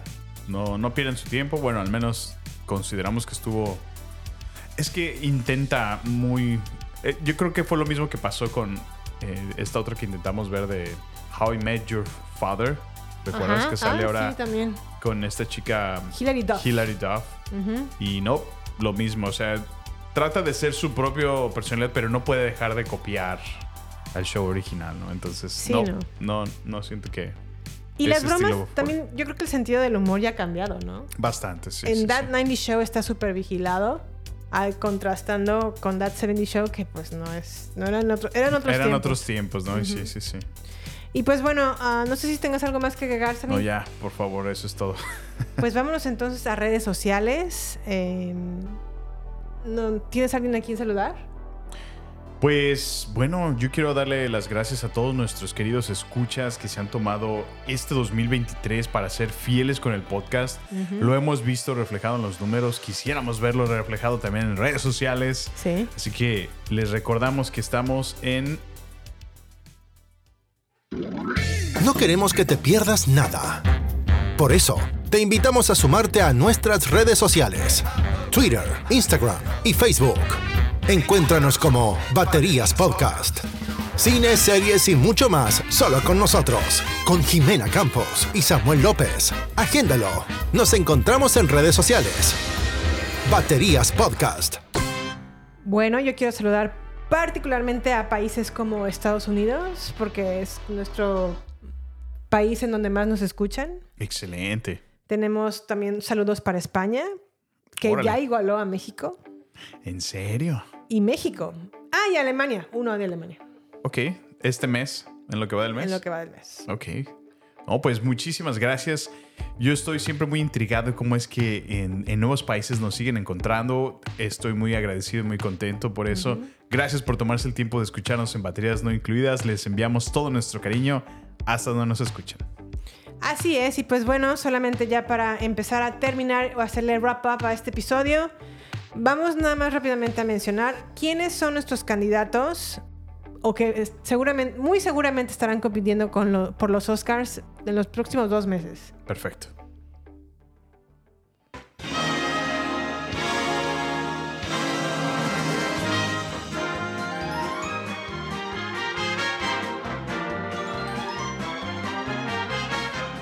Qué emoción me da escuchar ese... ese La musiquita. Sí, la verdad, me encantan los Oscars, me encanta ver las películas antes de los Oscars. Sí. Y aquí está nuestra recomendación muy personal de las películas que nosotros consideramos que van a ser candidatas al Oscar para que las anoten y las vean por ahí en cuanto tengan oportunidad, ya sea en streaming o de preferencia en el cine. Comenzamos con Poor Things, dirigida por Yorgos Lantimos, protagonizada por Emma Stone. Lamentablemente no- no he podido ver yo Poor Things en, en- en este lugar, Samuel. No, como ha estado disponible. No. Es tan independiente que pues no cabe, no cabe en esta zona tan conservadora, Jiménez. Y deja de eso, es tan independiente y tan sexual Oh, sí, ¿en serio? Sí, sí. porque Bella Baxter, bueno, esta película se trata de que Bella Baxter es una joven que la revive un, un- un doctor muy, muy brillante, ¿no? Que está interpretado por, por William Defoe. La reviven, Ah, pues sí, obviamente en un- ella entra en un cuerpo de un adulto, pero realmente tiene la mentalidad todavía pues un poco desarrollada. Y se trata de este tiempo, ¿no? De- de- desde que va creciendo Muy a la Frankenstein, ¿no? muy a la Frankenstein, exactamente. Órale. Y te das cuenta que en realidad los monstruos que nosotros co- consideramos que podría ser una aberración esta creación, que Sí, es sí, Bella sí. Baxter, realmente quien refleja quiénes son los monstruos son la, la humanidad. La humanidad, ¿no? Sí, sí. Y pues bueno, Bella Baxter se topa con eh, joyitas em, pervertidas, como es el personaje que interpreta Mark Ruffalo Órale. que poco a poco se va dando cuenta, a- además de que la- le despierta su, su parte sexual, Sí, sí, su deseo. también se da cuenta de la basura que puede llegar a ser el- el- el hombre o el ser humano. Órale, qué feo. Sí, sí. Entonces, es una película que está muy polémica, está, es difícil de ver porque es como rara. Yorgos Lantimos siempre ha hecho películas muy, muy peculiares. eh, ¿Cómo lo- qué otra? La favorita es su anterior película y, bueno, te va a recordar esta, El sacrificio de un siervo sagrado. Ay, cómo no. Sí, sí, sí. Samuel me dijo, no me gustó ver esa película. Ay, no. A mí me encantó el sacrificio de un siervo, sagrado y también me es gustó que son la los favorita. finales de. Ay, no. ¿Por qué haces siempre eso? güey? Así, ya, ya, güey. Y tú de. ¿Qué, qué, qué? ¿Qué pasó? O sea, ya, así. Ves una persona que va caminando en la calle y ya. Eso se acaba. Bueno, no sé, Pero bueno, es mi no sé opinión. cómo vaya a ser Pobres Criaturas en español o Poor Things en inglés. Estoy que me muero por verla, pero no la encuentro. Sí, sí, sí, pero está. Sin embargo, sí suena que Emma Stone va a estar súper, súper, o sea, es la, la, en la top de la top para que la nominen a Mejor Actriz. Excelente. Pues bueno, vamos a verla en cuanto se pueda. Bueno, y por otro lado, ya lo hablamos anteriormente, eh, Barbie y Oppenheimer, por supuesto que van a estar ¿verdad? Sí, sí, nominados. sí. Por uno, porque una la- fue la, la líder en taquilla y estéticamente la verdad es que Barbie está muy bien hecha. Y Oppenheimer, pues porque es Christopher Nolan, es Oppenheimer, es Killian Murphy. Killian Murphy. Los van a sí, sí. nominar. Yo, ¿Sí yo también estoy seguro que sí. Sí, sí. Es muy buen candidato. Ujú. También tenemos a la ganadora del premio de Cannes de este año, más bien del año pasado, que es Anatomía de una caída o Anatomy of a, of a Fall. Eh, esta película se centra en la historia de un matrimonio cuyo esposo cae en- de un balcón y muere. Y Y pues estudia eh, a lo largo del juicio pues cómo fue esta caída, si en realidad fue un asesinato o fue una caída natural, un accidente. sí. Y ahí se descubren mucho más cosas entretejidas de lo que puede suceder en un matrimonio. Wow. Dicen que está muy buena, ya la tengo En en, puerta. puerta. Vamos a ver qué tal está. También tenemos Past Lives, que es lo que les acabo de contar de dos chicos coreanos que son amigos Sí, y se separan porque una de ellas va a vivir a otro país.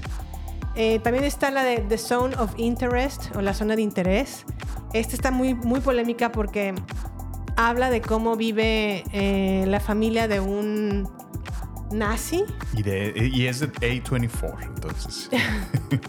Imagínense. Eh, sí, de cómo viven, ah, o sea, están, vi- viven conjunto o a un- a- a- muy cercano a un campo de concentración. Y aunque no se ve el campo de concentración, se puede como... Es como implícito, ¿no? Sí. Ajá, de cómo se desarrolla como la dinámica familiar Sí. de esta familia, pues de este nazi, ¿no? Ajá. Mucha gente la está como tratando de, mm, pues de tirarla porque no quieren como vanagloriar a un A los nazis. ¿no? personaje nazi, Sí, sí, sí. pero por otro lado también se puede apreciar pues cómo, cómo ¿Cómo pudieron se haber vivió, vivido, ¿no? ¿no? Sí, sí. Pues qué, qué valentía, ¿no? De sacar una historia de este estilo, sobre todo en esta cultura de cancelación que tenemos donde Así es.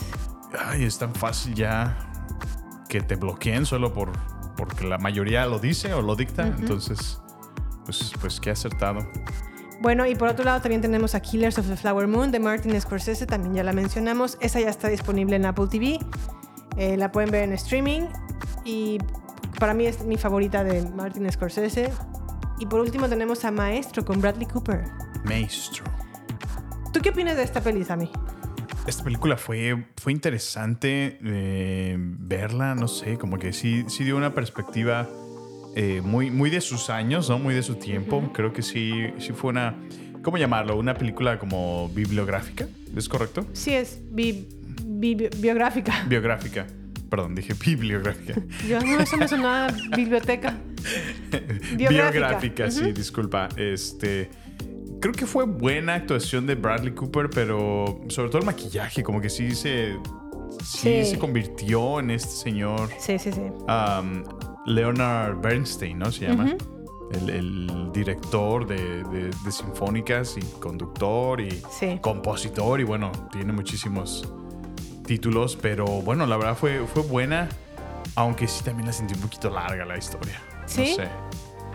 Pues bueno, es que también a mí me costó un poquito más ver la parte en donde su esposa, Felicia Montealegre, eh, pues se va deconstruyendo, se va como decayendo, Decayendo. su personaje, porque no solamente enferma de salud física, sino también se ve afectada por la manera en la que se comporta su esposo. ¿no? Sí, sí, él se ve que todo el tiempo sigue luchando con sus demonios internos, ¿no? Y a pesar del éxito que tiene fuera, no tiene el mismo éxito en su familia o en su ciclo, en círculo familiar, mucho menos con su esposa. Entonces sí es triste ver eh, que se lleve de esa manera, ¿no? Como que al menos se aman y se odian.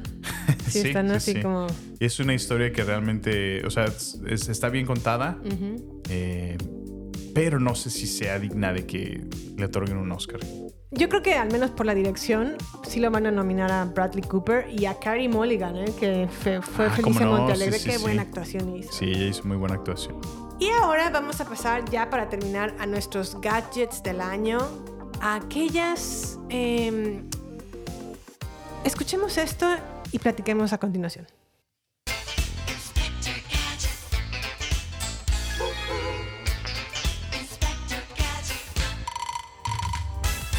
Había olvidado que iba a ser esta, esta canción. Sí. Buenísima. Bueno, pues como Inspector Gadget vamos a investigar cuáles fueron nuestros gadgets del año. Sí, porque sin duda son herramientas que contribuyeron de manera directa o indirecta para pues la creación de estos podcasts en muchas ocasiones. y simplificar nuestra vida. Así es. hacer- Salvar nuestro matrimonio.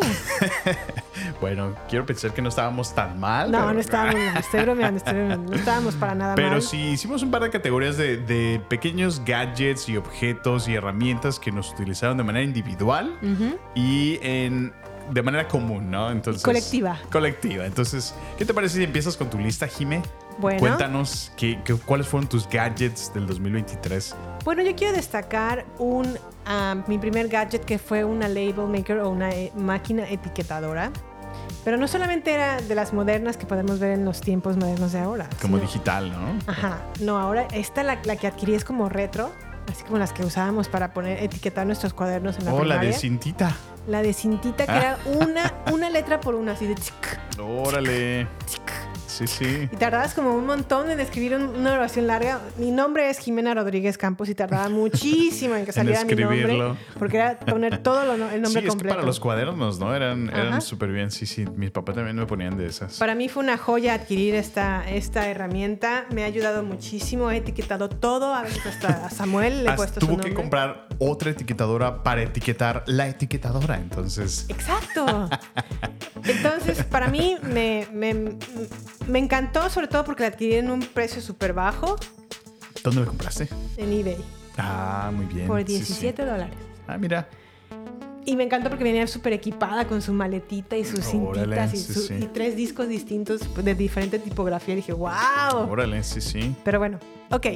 Otra cosa que adquirí también en este año, Bueno, una pregunta. ¿Y qué uso le das? ¿Qué estás etiquetando?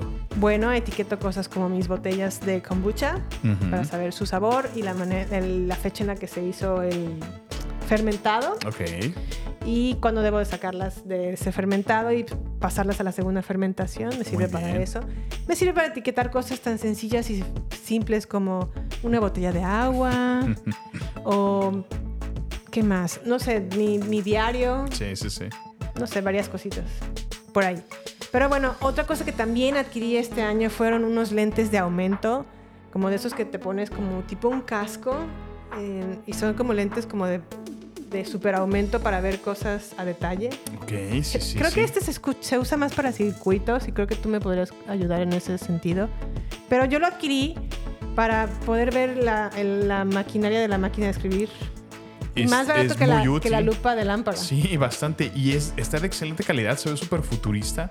Te pones lo que parece ser son un- unos lentes Ujú. y, y tienen como carillas que te cambian el aumento o el tamaño de, dependiendo de cuánto quieras amplificar. Sí. Y está súper bien porque, bueno, independientemente si necesitas o no lentes, tienes la opción de pues ver cosas extremadamente con lujo de detalle, ¿no? Entonces, Así si es. estás trabajando en limpiar algo, en limpiar hasta tu teléfono, ¿no? En los pliegues donde dices, ah, caray, a ver si se ve un poco de polvito. O sea, es, es extremadamente útil. ¿Y sabes qué? Tiene una lucecita que te apunta así como a donde estás como trabajando. Trabajando. La lucecita no es muy buena, no, tiene sí. mucha potencia, pero sí te echa la mano. poquito. Sí, ok. Entonces, yo la nomino como, como de tus mejores gadget. gadgets. Dime uno y te voy diciendo yo otro y tú uno y yo así. Ah, ¿cómo no? Bueno, el día de mi cumpleaños me regalaste una Leatherman Free P4. P4 y bueno, no, no fue en mi cumpleaños, fue antes de mi cumpleaños. Porque fue por allá en mayo. Es que yo la veía agotada todo el tiempo y Sí, agotada y agotada sí. y agotada. Bueno, esta es una herramienta, eh, una multiherramienta que te puedes llevar en tu bolsillo y se convierte en unas pinzas de todo estilo. O sea, tienes navaja, tienes, o sea, y más que la convencional Victorinox, porque esa siempre, bueno, allá al menos en México yo, yo crecí con esa y, Ujú. y soñaba con tener una siempre como la de mi papá, ¿no? Ya sabes que tiene así todo, todo equip- equipadísima. Sí. Siempre es bastante útil, sobre todo para el trabajo que estoy haciendo en la oficina. Siempre necesitas un desarmador, necesitas unas pinzas. Así es. Entonces es extremadamente útil. Nos mudamos a la casa. Sí. Había muchísimas cosas que hacer, abrir cajas, cerrar Uh, cajas, sí. cortar. Fue extremadamente útil, como no tienes idea, y al alcance de tu bolsillo que la amé. Por supuesto que estaba nomina- nominadísima. Me ha gustado mucho.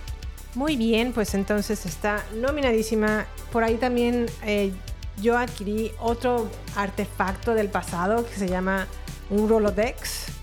Eh, básicamente es una, un artefacto que tiene como un alfabeto del- de la A a la Z con tarjetas de 3x5, 3, 3 pulgadas por 5 pulgadas y que se supone que sirve para tener como los datos de contacto de las personas. Ah, ok. Era como una agenda, como, como, lo, como lo que tenemos en el... Como en las oficinas, ¿no? Que tenían. Ajá. Sí, sí, sí. Es como, ¿me pasas por favor el contacto del señor Manríquez? Ya, buscabas en la M, ¿no? Así, sí, sí, sí. Manríquez, Manríquez. M, Sí, sí la he Aquí visto. está. Sí, aquí está el contacto del señor Manríquez. Bueno, pues ahora yo lo, lo- le hice como un una nueva funcionamiento y lo que hago es que en esas tarjetas le pongo una frase como del día y tomo foto y la, la subo en mis redes sociales. Excelente. Que sí, por cierto sí. me pueden encontrar en Instagram como arroba girocampos, Giro Campos con X. con X. Así es. Excelente. ¿Y qué más adquiriste a mí? Pues otro regalo Bueno, no es cierto, este fue común. Nos compramos una GoPro. Porque empezamos a grabar cierto contenido, nuestros viajes, nuestras vueltas. Y también me ha contribuido muchísimo porque ahora que me he estado saliendo a pedalear, me la Ajá. he llevado y con la Sí, sí estabilidad que trae, no, hombre, es buenísima. Disfruto mucho. Sí, noté cómo me la dejaste de lodo el otro día. No, y sobre todo porque eh, puedo presentarte todos los panoramas que aprecio allá. Y, y, bueno, sé que a veces no, no tienes la oportunidad de ir hasta allá donde voy con mis amigos y estamos muy metidos este, dentro de... Bueno, no, es tan vasto el bosque, pero ha, habido zonas donde sí se ve muy bonito. Y siempre decía, ojalá y tenga la oportunidad de enseñarle a dónde voy. Y ahora que ya podemos... Después de un montón de configuraciones, logramos el ángulo ideal y pues se puede, se puede grabar muy padre. Y la verdad es que cada día grabas mejor, ¿eh? Sí, Muchas sí, sí. felicidades porque sí, sí, sí te has esforzado en aprender cómo ajustarles. he, necesitado un poco de ayuda. Le agradezco a Jesús por sus recomendaciones. Y no, no, no hablo del Señor, sino hablo de mi amigo Jesús. Bueno, también al, al de arriba, porque gracias a él no te has caído. bueno, por supuesto. Bueno, y ¿Tú qué más? ¿Qué más has? yo adquirí por primera vez un cepillo de pelo de jabalí. Ok. Siempre ¿Qué había- ventajas tiene? Siempre había adquirido pues el típico, el típico cepillo que te viene cuando compras la secadora de. Conair Ajá. y que las cerdas son como de plástico. Y pues ya con ese me cepillaba, ¿no? Como cualquier persona normal. Sí, sí, sí. Pero esta vez da la casualidad que Samuel accidentalmente, pero yo te agradezco, me rompió mi cepillo. Me dice, pues cómprate uno nuevo. Y yo, bueno, está bien. Y, y empecé a buscar, hice mi búsqueda de cepillos. Dije, ay, mira, Este. este. Dicen que es muy bueno, que, que, que, que además de tener no sé qué, tiene sus cabellos de pelo de jabalí. Y yo, wow, debe de ser pumba ahí. bueno, me lo compré, no se me hizo, la verdad, tampoco muy caro. Sí. Es una delicia pasar ese cepillo cada noche y cada mañana en mi cabeza. ¿En serio? Sí, me sí. encanta cómo se siente, el- como, como que me da un masajito, Ajá. como que me rasca, como, Sí, ay, sí, como sí. Ese, ese, ese rascar rico de, Ajá. ay, me está como mas- masajeando mi cuero cabelludo.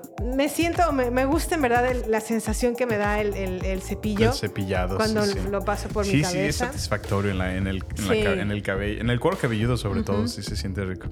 Y lo mejor de todo, no estás greñuda. No estoy mal, mal peinada. es- y este cepillo para mí fue la gloria. Fue la maravilla, Gracias, sí, sí. gracias. ¿Qué Bueno, más? pues, pues creo que eh, algunos de los artículos eh, que tuvimos en común que utilizamos de estos gadgets, nos hicimos de unas chapas inteligentes ahora que nos mudamos de aquí en la casa. Oh, sí, sí, sí. que facilitan la vida así de, ay, si cerramos la puerta de atrás o la puerta y nada más con la comodidad de, hey Google, cierra la puerta y ¡pum! te la cierra. Es que- muy cómodo, es muy, es muy, honestamente, es, es fácil salirte a dar la vuelta y nada más llevarte tu reloj y Ajá. llegas así muy, muy, muy mono y, ay, a ver, déjame abrir la puerta. Ah, mira, si se abre la puerta. Sí, sí, la verdad es que en ese sentido sí, sí me agrada. Me, Sí, me hacen- sí, sí. me- es muy cómodo. Es muy cómodo. Pero al mismo tiempo me recuerda como a películas como Scream, que alguien más toma posesión de tus chapas y te abre tu casa y no puedes hacer nada al respecto más que huir o correr o gritar. Y eso a veces me asusta. Pues sí, sí, sí. Pero sí me gusta. Sí, sí, es una comodidad muy grande. Y por último, este, pues creo que ya, ¿no, Samuel? Pues bueno, Ah, no, el Crunch Cup. yo iba a decir el creature, pero bueno. Va, estos dos últimos dos sí. Dos artículos, sí. Bueno, eh, uno de. Hemos estado haciendo nuestros episodios ahora de el Retro Crunch, Así los cuales es. implicaba que empezamos a comer más cereal. Y en esa investigación de qué es lo, lo más popular o así en, en cereales, nos topamos Sí. con uno, un, pues, ¿cómo llamarlo? Un vaso, Un vaso, ajá. como un... Pues prácticamente este vaso es genial porque puedes llevarte tu cereal y puedes traer la leche y el cereal y no se juntan en un solo vaso. Y mientras te lo tomas, eh, el mismo cereal cae bien en tu boca y no está remojado para nada. Entonces Ajá. te, te lo comes pues fresco, ¿no? Prácticamente.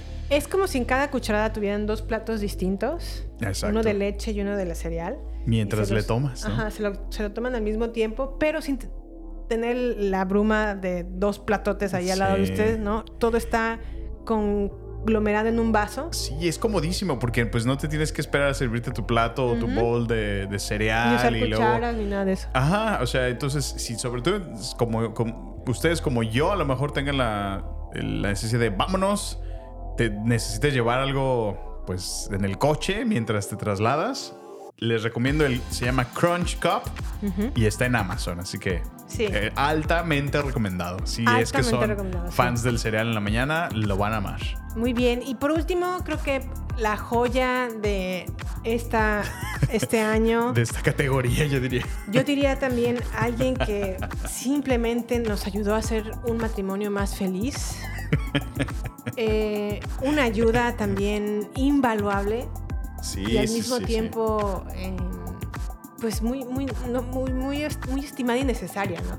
Sí, estamos hablando de una nueva y moderna eh, pues, Aspiradora. que no solamente aspira, sino también te trapea. Ajá. Se llama eh, Roborock y bueno, ha sido súper, súper útil en la casa porque, bueno, como les platicamos, teníamos nuevo lugar, nuevas responsabilidades y bueno, la verdad es que eh, nos ha, fa- nos ha facilitado la tarea de que a quién le toca, a quién le toca barrera, a quién le toca trapear. Y, entonces nos simplificó la vida y ya no tenemos que hacernos cargo porque nada más se programa, se encarga de aspirarte, tú decides con qué frecuencia lo haces y qué, qué nivel de agua, si quieres que sea poquita, mediana o mucha agua, y cómo te lo va a limpiar. Entonces, ha dejado súper bien la casa, nos hemos olvidado de tener que hacerlo y es una absoluta comodidad, como no tienen una idea. Cuando tengan la oportunidad, háganse de una. En verdad, no les puedo decir tantas veces cuánto les va a facilitar este qué hacer, ¿no? Necesario, ¿no? De cada hogar. Entonces, es. dense una oportunidad. Pues Mm, bueno, creo que tenemos un ganador, ¿no? Sí, sí, sí. El, el, el, El creature. se lo lleva. y lo nombramos Creature en homenaje a un personaje de Harry Potter. Así es. Yo le quería poner Ifigenia, pero Samuel no le gustó. Ifigenia Dubfire. Se llama Creature y nos hace el favor de limpiarnos la casa. Oye, Sammy, y también con los nuevos gadgets que uno adquiere en la vida, también probamos nuevas cosas, nuevos alimentos, nuevas bebidas. ¿Cuál Bueno, es de pues- esta lista dirías que es tu bebida o comida favorita? Ay, bueno, es que probamos muchas cosas este año también. Entre que descubrimos la nueva franquicia, bueno, no es nueva aquí en la zona, pero eh, Five Guys, estoy hablando. Ok, es una sí. cadena de hamburguesas Ajá. y comida rápida realmente, ¿no? Comida rápida. sí. Comida rápida. Pero hace unas hamburguesas tan más deliciosas y ya las hemos probado antes en otro establecimiento de la misma marca, pero no se ven iguales. Este acaba de abrir en la zona y se, se robó nuestro corazón. La verdad, están deliciosas. Yo creo honest- honestamente una de las mejores hamburguesas que he probado en mi vida. Está deliciosa. Sí, de comida rápida creo que Hamburguesa es muy, muy... de tocino con doble carne y queso. No, es otro, es otro nivel. es otro nivel. ¿Yo qué pido, Tú- Samuel? Una Tú pides una sencilla. Ajá, una sencilla de hamburguesa de con queso. Hamburguesa con queso y le pongo am, jalapeño, cebolla. Y es que están ricos porque son jalapeños frescos. O sea, no es, no es de los que están en conserva. Son Ay, recién sé. cortados. Están bien, Jalapeño bien ay, no, no- sé qué, el pepinillo creo que también le ponen. Sí, no sé qué, la verdad no recuerdo exactamente el mío, pero cada vez que le doy la mordida me sabe exactamente igual. Me encanta. Sí, sí, sí. ¿Qué más? Por ahí tuvimos también, ¿Qué, pues... qué- qué fue tu favorito?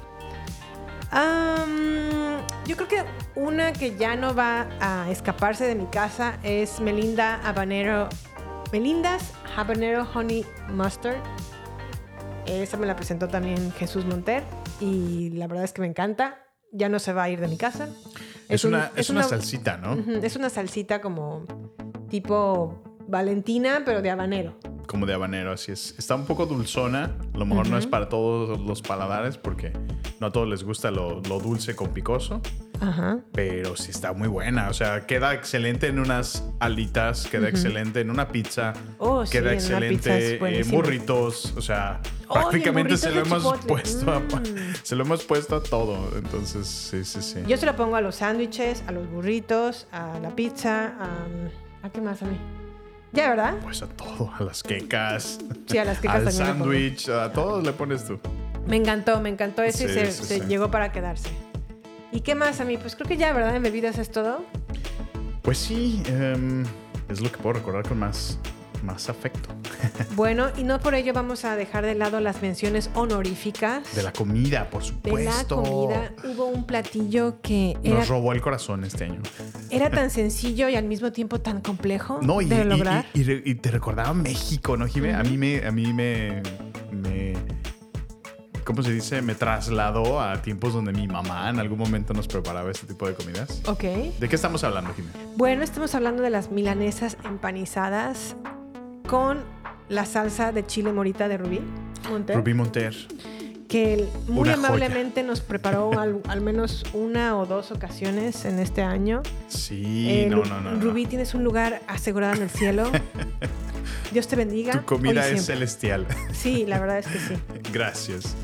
¿Y qué más? También descubrimos en una ocasión que nos invitaron a comer taquitos, Sí, sí, sí. eh, la familia Aureoles despachó, desplegó una salsa que preparó Janis. Deliciosa también. Sí, sí, sí. Era de, de chile morita también, ¿no? Ah, de chile morita, ajá, junto con chile de árbol seco, eh, tomatillo asado, ajo, sal. Ay, Dios Ah, qué mío. rico. Sí, sí, sí. Otro lugar en el cielo, ¿eh? Bendecidas son estas personas. Y por es su- que a lo mejor les va a sorprender. Ay, bueno, qué exagerados son, son un par de salsas. Pero quiero decirles que estar, estando lejos de tu país, estando tan lejos de tu cultura y el encontrarte con gente que se relaciona de tal manera con tu cultura, con los que te apegas, con los que convives, con los que ríes, pasas buenos momentos y la comida no puede ser la excepción. Encontrar algo así tan lejos de tu casa, tan lejos de tu país, tan lejos de tu Sí. ciudad, es, es como un oasis en un medio del desierto. O sea, es, Sí. es hermoso, ¿no? Sientes a México en la piel, como diría Luis Miguel. Y la verdad les, les agradezco que hayan sido contribuidoras a manifestar en mí ese espíritu. Ese espíritu, sí, de lo cual estamos agradecidos de este 2023. Así es, so- ese espíritu y esa felicidad. Así es. Y por último, Sammy, ¿qué viene en el 2024? Pues vámonos, Jiménez. Este 2024 tiene varias películas que están siendo realmente muy anticipadas, ¿no? La gente está haciendo ruido alrededor de ellas. Ya hay trailers, ya la gente se está emocionando, ya empiezan a, a ver las críticas de esos trailers, los análisis de esos trailers. Ya ves a los youtubers así haciendo sus teorías de qué va a pasar, qué no va a pasar. Y, y se invade las redes sociales acerca de esto. No es excepción. Así que bueno, una de ellas es Dune Part Ujú. 2, que está muy próxima a ser estrenada y no puedo estar más contento y más emocionado. En marzo se estrena Dune parte 2. Queremos ir a verla a una super pantalla IMAX en super- estamos planeando porque realmente hay una pantalla IMAX en la zona, pero no es tan grande como la que podemos encontrar en Kansas City. En el AMC, ajá. Entonces vamos a hacer un, o sea, vamos a planear un viaje entero para poder ir a ver solamente esa película. La verdad es que sí estamos entusiasmados por esta segunda parte. Segunda parte, sí es. Confiamos que va a ser un peliculón Un peliculón. y también va a estar nominado al Oscar seguramente. ¿eh? ¿Crees? Ojalá. Ojalá. Hay otra película de la que se está hablando mucho, es la segunda parte de Gladiador.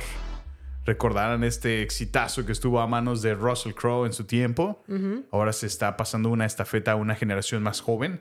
Y bueno, pues anticipa mucho que, de qué se va a tratar, y, y- en qué, en- bueno, en qué, en dónde la van a ubicar, ¿no? Y, y bueno, Bueno, ahora el protagonista es Paul Mescal y va a interpretar a Lucio, el hijo de. mm, Bueno, se da a entender que es como el hijo de la esposa del emperador en ese entonces. sí. Y ya, pues obviamente ya está grande, Lucio, y pues me imagino que va a cobrar venganza contra alguien, no sabemos. ya veremos cómo Ya qué tal está Gladiador, Gladiador 2. También contamos con una serie, perdón, película, Película. musical, ¿verdad? Sí, al parecer. Esta ya está a punto de salir, se llama Mean Girls. Sí, pues que es, no sé, inesperada porque pues ya de por sí la original es un exitazo, no sé por qué hay esta tendencia de querer hacer remakes de todo, incluyendo hitazos, ¿no? Pues sí, Pero seguimos bueno. con lo mismo, pero bueno, ahí estamos. Mean Girls va a salir pronto como un musical. También tenemos a Madame, Madame Web. Sí, porque el universo de Marvel No para, no ¿verdad? va a detenerse. Aunque este es DC, ¿no? No, este es Marvel, pues es- está conectado con Spider-Man. Ok, ok. Sí. Bueno, pues en, nada. en un trailer que no me emocionó en lo absoluto, donde sale Dakota y la actuación de Dakota nunca me ha sido la, la mejor. Entonces no me entusiasmó tanto. Ujú. Esta- y luego tiene Sidney Sweeney, que también está muy popular recientemente. Sí, a mí tampoco me entusiasmó para nada el trailer. No creo que la vaya a ir a ver al cine. Esperaré por ella en streaming. Sí, sí, sí. Y pues bueno, tiene un elenco muy femenino. Entonces vamos a ver en qué. Vamos a ver qué, va a- qué tal va a estar. También viene Deadpool 3. Deadpool 3 es así, muy, muy anticipada. Eh, va a regresar Wolverine a manos de un Hugh Jackman que está preparándose y poniéndose ultra mamadísimo de nuevo. Entonces, Yo de la que estoy muy entusiasmada es de Furiosa con Anya Taylor. Joy. Sí, Eh, sí. Ya vimos el primer avance de Furiosa. Eh, yo, una de mis películas favoritas es Mad Max Fury Road con Charlize Theron y Tom Hardy. Y ahora viene esta precuela de la historia de Furiosa y a mí me entusiasma porque no solamente sale Anya Taylor Joy, sino también Chris Hemsworth o Thor en un papel mucho más serio que, que Thor. que es su comedia, ¿no? Sí. Por último tenemos a Beetlejuice 2. Eh, ya esta, esta entrega ya no está tan protagonizada por Winona Ryder. Sí va a salir, pero a lo mejor ya no es la principal. Sí. La principal ahora va a ser Jenna Ortega, que también fue como el hitazo de, del 2000. Ah, no, no, por cierto, no mencionamos a Merlina como una de las mejores series del, Ah, ¿cómo no? del Sí, 2023, sí, sí. pero Merlina fue una de nuestras Sí, favoritas, sí, ¿eh? cierto. ¿Cómo se nos pudo escapar? No lo sé.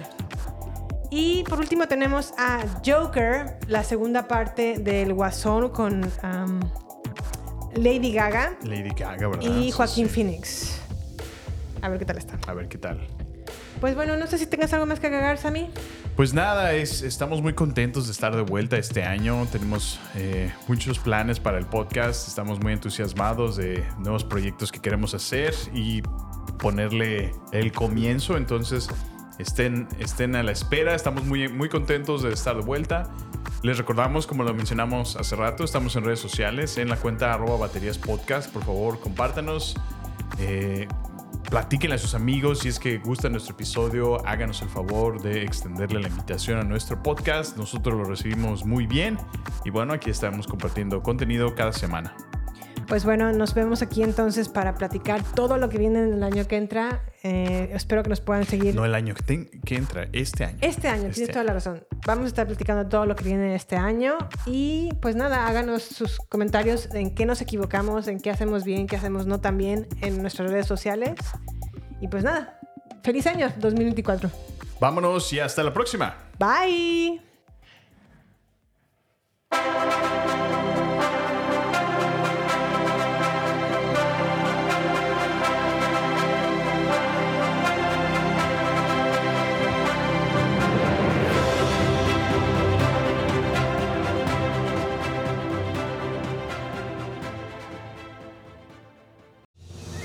Este es el final solo por hoy. Hasta la vista, baby. Prepárate para más acción, misterio y seguir descubriendo las mejores escenas y secretos del cine y serie. Solo aquí, en nuestra próxima entrega, Baterías No Incluidas Podcast, con Jimena Campos y Samuel López. Hasta la próxima.